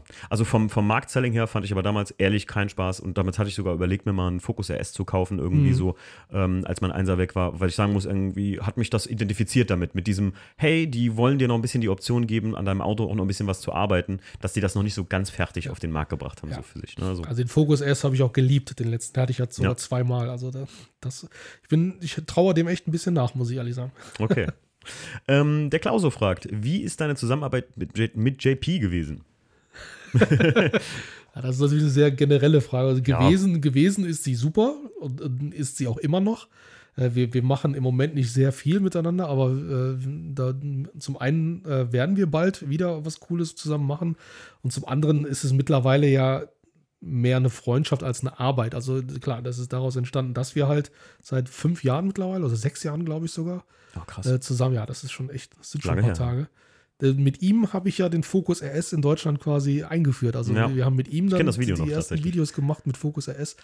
Äh, sehr, sehr cool. Ist doch schon ewig her.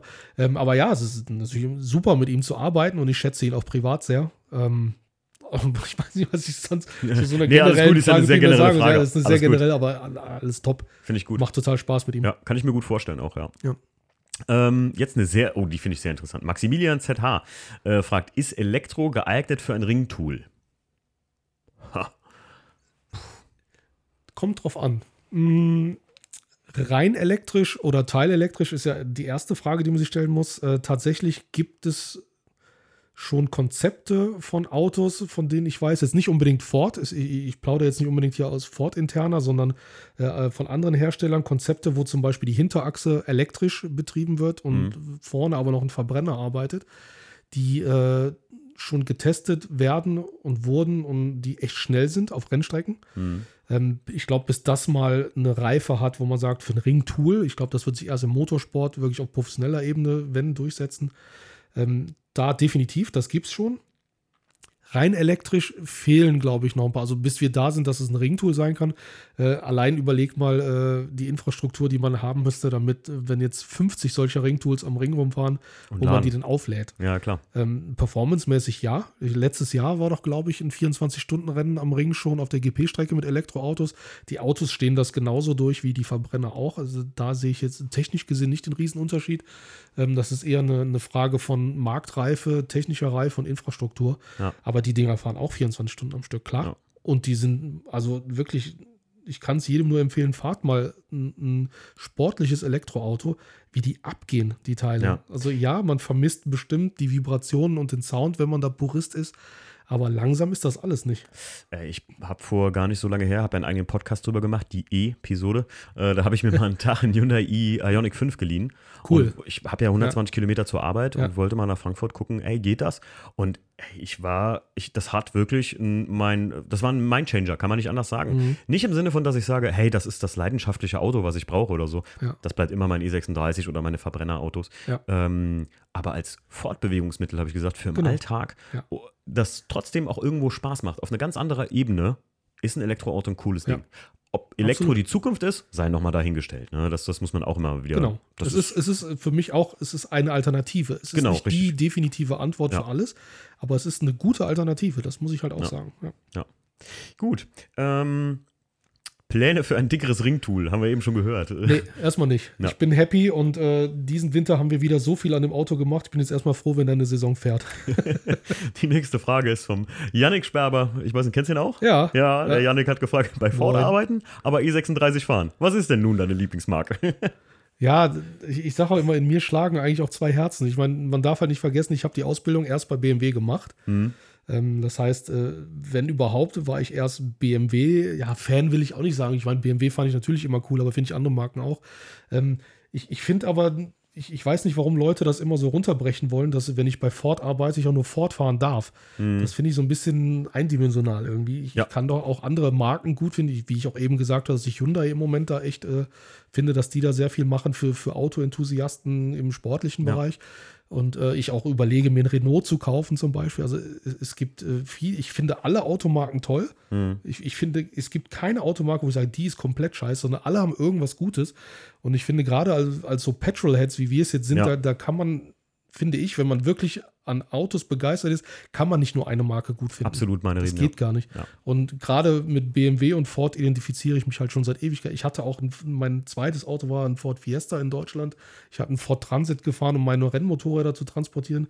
Äh, bei BMW habe ich die Ausbildung, also ich hatte schon immer Bezug zu beiden Marken und als Kölner hat man eh einen Ford-Bezug automatisch. Ähm, ja, ich, ich finde es ein bisschen schade, dass Leute das oft so runterbrechen wollen, dass ich nur eine Sache gut finden darf. Ja, ich finde, das äh, ist ein gutes Beispiel, dass du beide Autos einfach immer noch hast als Ja, äh. Ringtool und so. Und ich feiere beide total. Ich muss auch sagen, also ich, das ist ja, was ich eben mal sagte, dass ich das so manchmal schade finde, dass Leute immer nur glauben, okay, jetzt ist der E36-Hype da oder Mhm. ähm, der, der R32-Hype oder so, jetzt muss es Ja. immer nur das sein, statt einfach mal zu sagen, hey, ich suche einen Youngtimer oder ich würde gern sowas haben. Was gibt's denn da überhaupt alles? Ähm, in, in die ganze Sparte reinzugucken. Ich muss echt immer sagen, oft kaufe ich mir das Youngtimer-Magazin und da findest du manchmal Ja. echt so Dinge, wo du sagst, Ja, hey, damit habe ich, ja, hab ich ja gar nicht drauf geguckt. Genau. Äh, letztens habe ich gesehen, der, der, einer der schnellsten Young, der jetzt bald Youngtimer wird, Chrysler Crossfire. Kennst du das ja, Teil? und der, der hat doch äh, äh, jahrelang beim TÜV-Bericht irgendwie immer gewonnen, Genau, weil weil das zuverlässigste Auto war. Richtig, wollte gerade sagen, das habe ich immer auch gelesen da. Ja. Eines der zuverlässigsten ja, Sportcoupés, die überhaupt existieren, neben dem 350Z oder so. Ne? Mhm. Ja. Und da denke ich mir so, ey, krass, dass die Autos eigentlich, Schirm. was die schon so alt sind auch eigentlich und was man sich auch ganz locker als Youngtimer oder als Liebhaberstückchen ist so krass, kaufen ne? kann. Ne? Ich glaube, in, in drei oder vier Jahren ist die A-Klasse ein Youngtimer, äh, Oldtimer. Konntest du ein H-Kennzeichen auf eine A-Klasse du klatschen. Das ist. Wahnsinn. Da merkst du mal, wie schnell das jetzt Oh geht. Mann, ey. Wie Wir alt werden wird, ne? Wir werden alt, Fabio. Aber ich glaube ganz ehrlich, ähm, ich kann mir nicht vorstellen, dass das noch lange mit dem ein H-Kennzeichen lohnt sich ja auch nicht immer, aber ich glaube halt Ja. auch, dass das irgendwann so dazu kommt, dass nur noch so Sondermodelle oder Ja. sowas eine H-Zulassung Ja, kriegen. denke ich auch. Ja, weil das halt auch darauf geplant war als historisches Kulturgut. Ne? Und Ja. 316 in hundsmiserablem Zustand kann 30 Jahre alt sein, ist aber doch kein Kulturgut. Ja. Äh, ja. Ähm, der Steve Bar E87 fragt: Tipps für den Anfang auf dem Ring, beziehungsweise das sollte man beachten. Haben wir ja eben schon gesagt. Ja, Prinzip. ich denke auch. Ähm, Boost Brother fragt: Wirst du dieses Jahr ein paar Trackdays außerhalb der Nordschleife fahren? Äh, ja, auf jeden Fall. Mindestens in Spa. Mhm. Ähm, ich habe dieses Jahr aber auch meinen ersten Nordschleifen-Trackday gebucht, weil ich ja sonst eher Touri-Fahrer bin. Und Mhm. äh, im Juli fahre ich endlich mal die Döttinger Höhe durch. Oh, Das okay. habe ich noch nie gemacht. Ist, ich fahre seit Jahren Nordschleife, aber ich, bin, ich konnte noch nie die Döttinger mal durchballern. Äh, das mache ich dieses Jahr auch zum ersten Mal. Ähm, Bilsterberg werde ich sicherlich auch noch mal fahren. Und ansonsten hoffe ich, dass ich endlich mal äh, was von der Bucketlist streichen kann. Also so Zolder, Zandvoort, äh, irgendwie sowas. Ihr sagt das- Bescheid, wenn nach Zolder fährst. Vielleicht ist der Class Ja. 2 bereit, komme ich mit. Ja, Fahr cool. ich mal eine Runde. Ja. Äh, der Boost Brother fragt unter anderem auch: Geht der E36 quer? So, Das, das ist ein definitiv. E36. Der geht quer, aber äh, ihr werdet lachen, ich bin ja die erste Saison ohne Sperre jetzt gefahren. Also ich Oh. habe jetzt erst äh, vom, vom Philipp hier von Westwood Performance eine Sperre äh, bekommen, die ich einbauen werde und dann diese Saison fahre. Äh, das, der geht natürlich auch ohne Sperre quer, aber Mhm. es ist wesentlich angenehmer, wenn äh, hinten auch ein bisschen was sperrt. Stiefseiner hat eine Sperre und ich muss sagen, mein, keiner meiner ES leider, da, das war ja manchmal damals so eine Serienausstattung sogar von den Dingern, die kann man mit Sperre kaufen. Mhm. Ja. Hab leider keine, keiner von denen, aber das ist schon cool. Was soll ich sagen? Ein besseres, ein geileres Kurvengefühl tatsächlich noch, wenn du halt Ja, so ein bisschen klar, am Limit fährst, ne, muss man sagen. Ähm, der Boostbrother fragt noch die dritte Frage. Wie entscheidest du, welches Ringtool du morgens nimmst? Würfel oder Münze? Wetterabhängig. Ja, ich ich habe letztes Jahr echt irgendwann gesagt, der Fiesta ist halt für Regen oder wenn es unsicher ist, wenn es nass werden könnte. Da habe ich ehrlich gesagt noch zu viel Schiss äh, mit dem E36, um im Nassen zu fahren. Gerade mit den Semis drauf. Also das, das Mhm. möchte ich noch nicht machen. Ja, gut, klar. Also, wollte gerade sagen, Heckantrieb und sowas ist halt auch, muss man sich dran gewöhnen, wenn man so viel Ja. wie du dann Frontantrieb im Nassen auch gefahren Genau, ist und so. Das ja. ist halt eine. Geschichte. Du willst das Ding ja auch nicht beim ersten Mal wegschmeißen. Nee. So, ne? Da brauche ich noch ein bisschen mehr Übung. Ähm, Audi 3 S3 8L, wie kam er auf die Idee beziehungsweise auf den Geschmack, Ring zu fahren und ein Ringtool aufzubauen? Ja, haben wir, glaube ich, jetzt Haben wir, schon glaube ich, so auch bisschen ausführlich genannt. Äh, und ein Ring-Tool zu bauen, äh, nochmal ganz kurz, ist einfach nur aus der Not gewachsen. Ich bin damals mit dem Focus RS, ich glaube, 70 Runden in einem Jahr gefahren mit dem ersten. Äh, mit dem zweiten nicht mehr ganz so viel, weil ich dann ja irgendwann den Fiesta hatte, weil ich gemerkt habe, in meinem Daily kann ich nicht so viel Ring fahren. Ich brauche was, was wirklich nur dafür auch gemacht ist. Ja. Äh, Gorilla Gods fragt, äh, was hält er von Carol Shelby und Ken Miles und welchen Stellenwert haben sie bei Ford heute? Hm, oh, interessante Ja Frage. gut, ähm, also den Film, ne, Le Mans. Äh, Habe ich vor kurzem erst gesehen, mega ja, geil. Sehr, sehr, sehr geiler Film, muss ich sagen. Und ich, ich musste auch hier und da richtig schmunzeln, weil er auch so ein paar, äh, so ein paar, wie soll ich sagen, so kleine, äh, äh, ja, Hinweise auf, auf die Unternehmensdenke zu finden sind, die auch heute noch da sind. Ähm, fand ich sehr lustig als Ford-Mitarbeiter, wenn man da so die Darstellung sieht, wie das vor 50 Jahren war und dass das zum Teil heute noch so ist. Ähm, ich, ja, ich kann natürlich jetzt nicht für Ford sprechen, aber äh, der Name Shelby lebt bis heute. Es gibt aktuell den GT500 Mustang in den USA, das ist ein Shelby mhm. zum Beispiel. Äh, dann gibt es ja noch den GT350, GT350R. Äh, den Ford GT gibt es aktuell ja immer noch. Es gibt ja ein Modell, was noch verkauft wird. Also ganz klar ist Shelby noch, hat einen sehr, sehr hohen Stellenwert. Das sieht man einfach daran. Mhm. Ähm, witzigerweise, wann war denn das? Vorletztes Jahr, glaube ich, war äh, der, ich meine, das ist der Sohnemann vom Shelby, also auch ein Herr Shelby. Ähm, der Sohn von Carol Shelby war auf der Essen Motorshow und hatte einen umgebauten F150 V8 Shelby dabei und Ford GT. Ich meine, das war auf der Motorshow vor zwei Jahren oder vor drei Jahren, ist wahrscheinlich schon drei Jahre her. Ähm, und das, das hat mich total geehrt, die, den mal persönlich kennenzulernen. Und ja, ich fand es total cool, dass er in Deutschland auch dann als Shelby auftritt mit seinen Fahrzeugen. Und ich glaube, das beweist auch, dass da schon echt ein sehr hoher Stellenwert noch mhm. da ist. Aber äh, klar, ähm, wir, es, es, gibt die Shelby-Modelle in Europa leider gar nicht zu kaufen, außer über Importeure. Das hat aber weniger mit irgendeiner Wertschätzung oder sowas zu tun, sondern viel eher mit Flottenverbrauch und Verkaufszahlen an sich. Ja, Weil, äh, wir sind halt Massenhersteller bei Ford und, und, ab einer bestimmten Stückzahl lohnt sich ein Auto halt erst. Ja, klar. Es ist halt auch, äh, Shelby ist ja auch jetzt nicht, dass das zu Ford gehört. Es ist ja ein Tuner so gesehen dafür, oder? Oder ist das, gehört ja, das dazu? Ja, äh, nee, es ist schon mittlerweile, also ja, das macht er auch, weil die bauen auch eigene Autos, aber okay. wie gesagt, der Shelby GT500 ist ja ein von Ford verkauftes Auto. Ach, krass. Da okay. ist es schon eher wie eine M GmbH. Das ist, genau, das, das wäre jetzt meine Frage genau, gewesen. dass es ein Modell ah, okay. ist. Aber frag mich jetzt nicht nach der genauen Unternehmensstruktur ja, okay, zwischen nee, den nee. beiden. Die kenne ich jetzt nicht. Aber wir verkaufen wirklich unter der Marke Ford auch Shelby-Modelle. Aber es gibt natürlich auch eigene Shelby-Fahrzeuge. Wird immer weniger. Ich habe jetzt auch vor, ähm, ganz vor kurzem ist ja jetzt Alpina gekauft worden von BMW. Jo. Hast du das mitbekommen? Jetzt, ja. bin ich mal jetzt bin ich aber mal gespannt. Wahnsinn, ne? Entweder machen sie das wie bei Mini, dass sie das richtig cool hinkriegen ja. und dass das ein richtig geiles besonderes Ding wird, ein Alpina zu haben und lassen das fast so, wie es ist und gliedern es halt einfach nur ein oder sie versauen es. Ich hoffe ja nicht. Ja, oder in fünf Jahren gibt es keinen Alpina mehr. Ah, das ach, wäre nicht schön. Alle, alle haben sich so gefreut und ich so, Leute, ja, wartet mal ab, ne? ja. nicht, dass das mal irgendwie so ein Ding nach hinten wird. Ähm, der Steven Klasen kennst du wahrscheinlich, oder? Ja, klar. Ja, okay. Der stellt die Frage, wie lange waren so eine Popel noch schwarz, nachdem der E36 entrostet wurde? Schönen Gruß. Oh, Steven, ne? Haben wir gelitten. Also danke nochmal, Steven. Steven hat mir extrem viel geholfen. Ohne den hätten wir das auch nicht geschafft. Und äh, ja, ich glaube, so zwei, drei Wochen habe ich echt noch äh, Dreck aus allen möglichen Ritzen geholt. Wir haben so viel geschliffen, da war so viel Rost an der Karre. Das ist echt. Ja. Ich weiß nicht, ob, man, ob das in den Videos, die ich dazu gemacht habe, rübergekommen ist, aber da, äh, ich war wirklich frustriert. Also ja. im ersten Moment, wo wir dann gesehen haben, wie schlimm es wirklich ist, habe ich echt drüber nachgedacht, das Ding einfach anzuzünden. ich kann, ich fühle das 100 Prozent. Ich ja. weiß, wir haben damals, als ich die, die Seitenteile vom WTCC abgemacht habe, als ich das gesehen mhm. habe und äh, falls du es äh, zufällig gesehen hast in der Story, wo ich den Schraubendreher da komplett rein versenke im nee. E90 in der Seitenwand. Oh. Und ähm, da habe ich wirklich da gibt es eine Schlussstelle vom Video, wo ich gesagt habe, Stief, mach aus, ich habe keine Lust mehr. Ja. Wir hören ja auf, ich fahre ja. die Karre in, ins Wasser. Ja. Da habe ich wirklich gedacht, da war wirklich kurz der Moment, an dem ich sagte, wenn ich die Karosse einfach weggebe, was, was, bringt die noch und das Kit teuer verkaufe, dann bin ich wenigstens nachher nicht auf meinem Geld sitzen geblieben vom ja. Kauf. Vielleicht habe ich noch ein bisschen was plus gemacht und dann kommt das Ding weg. Ja. Manchmal hat man echt die Gedanken. Ne? Ja, hatte ich auch schon. ja. Fabio, das war die letzte Frage auch schon. Cool. Vielen, vielen Dank, dass du mein Gast warst. Danke, dass ich da sein durfte. Ja, sehr gerne. Sehr gefreut. Also immer wieder gern. Es hat ja jetzt lange genug gedauert und jetzt haben wir es endlich geschafft. Vielleicht schaffen wir es in anderthalb Jahren nochmal. vielleicht, vielleicht schaffen wir das nochmal irgendwann.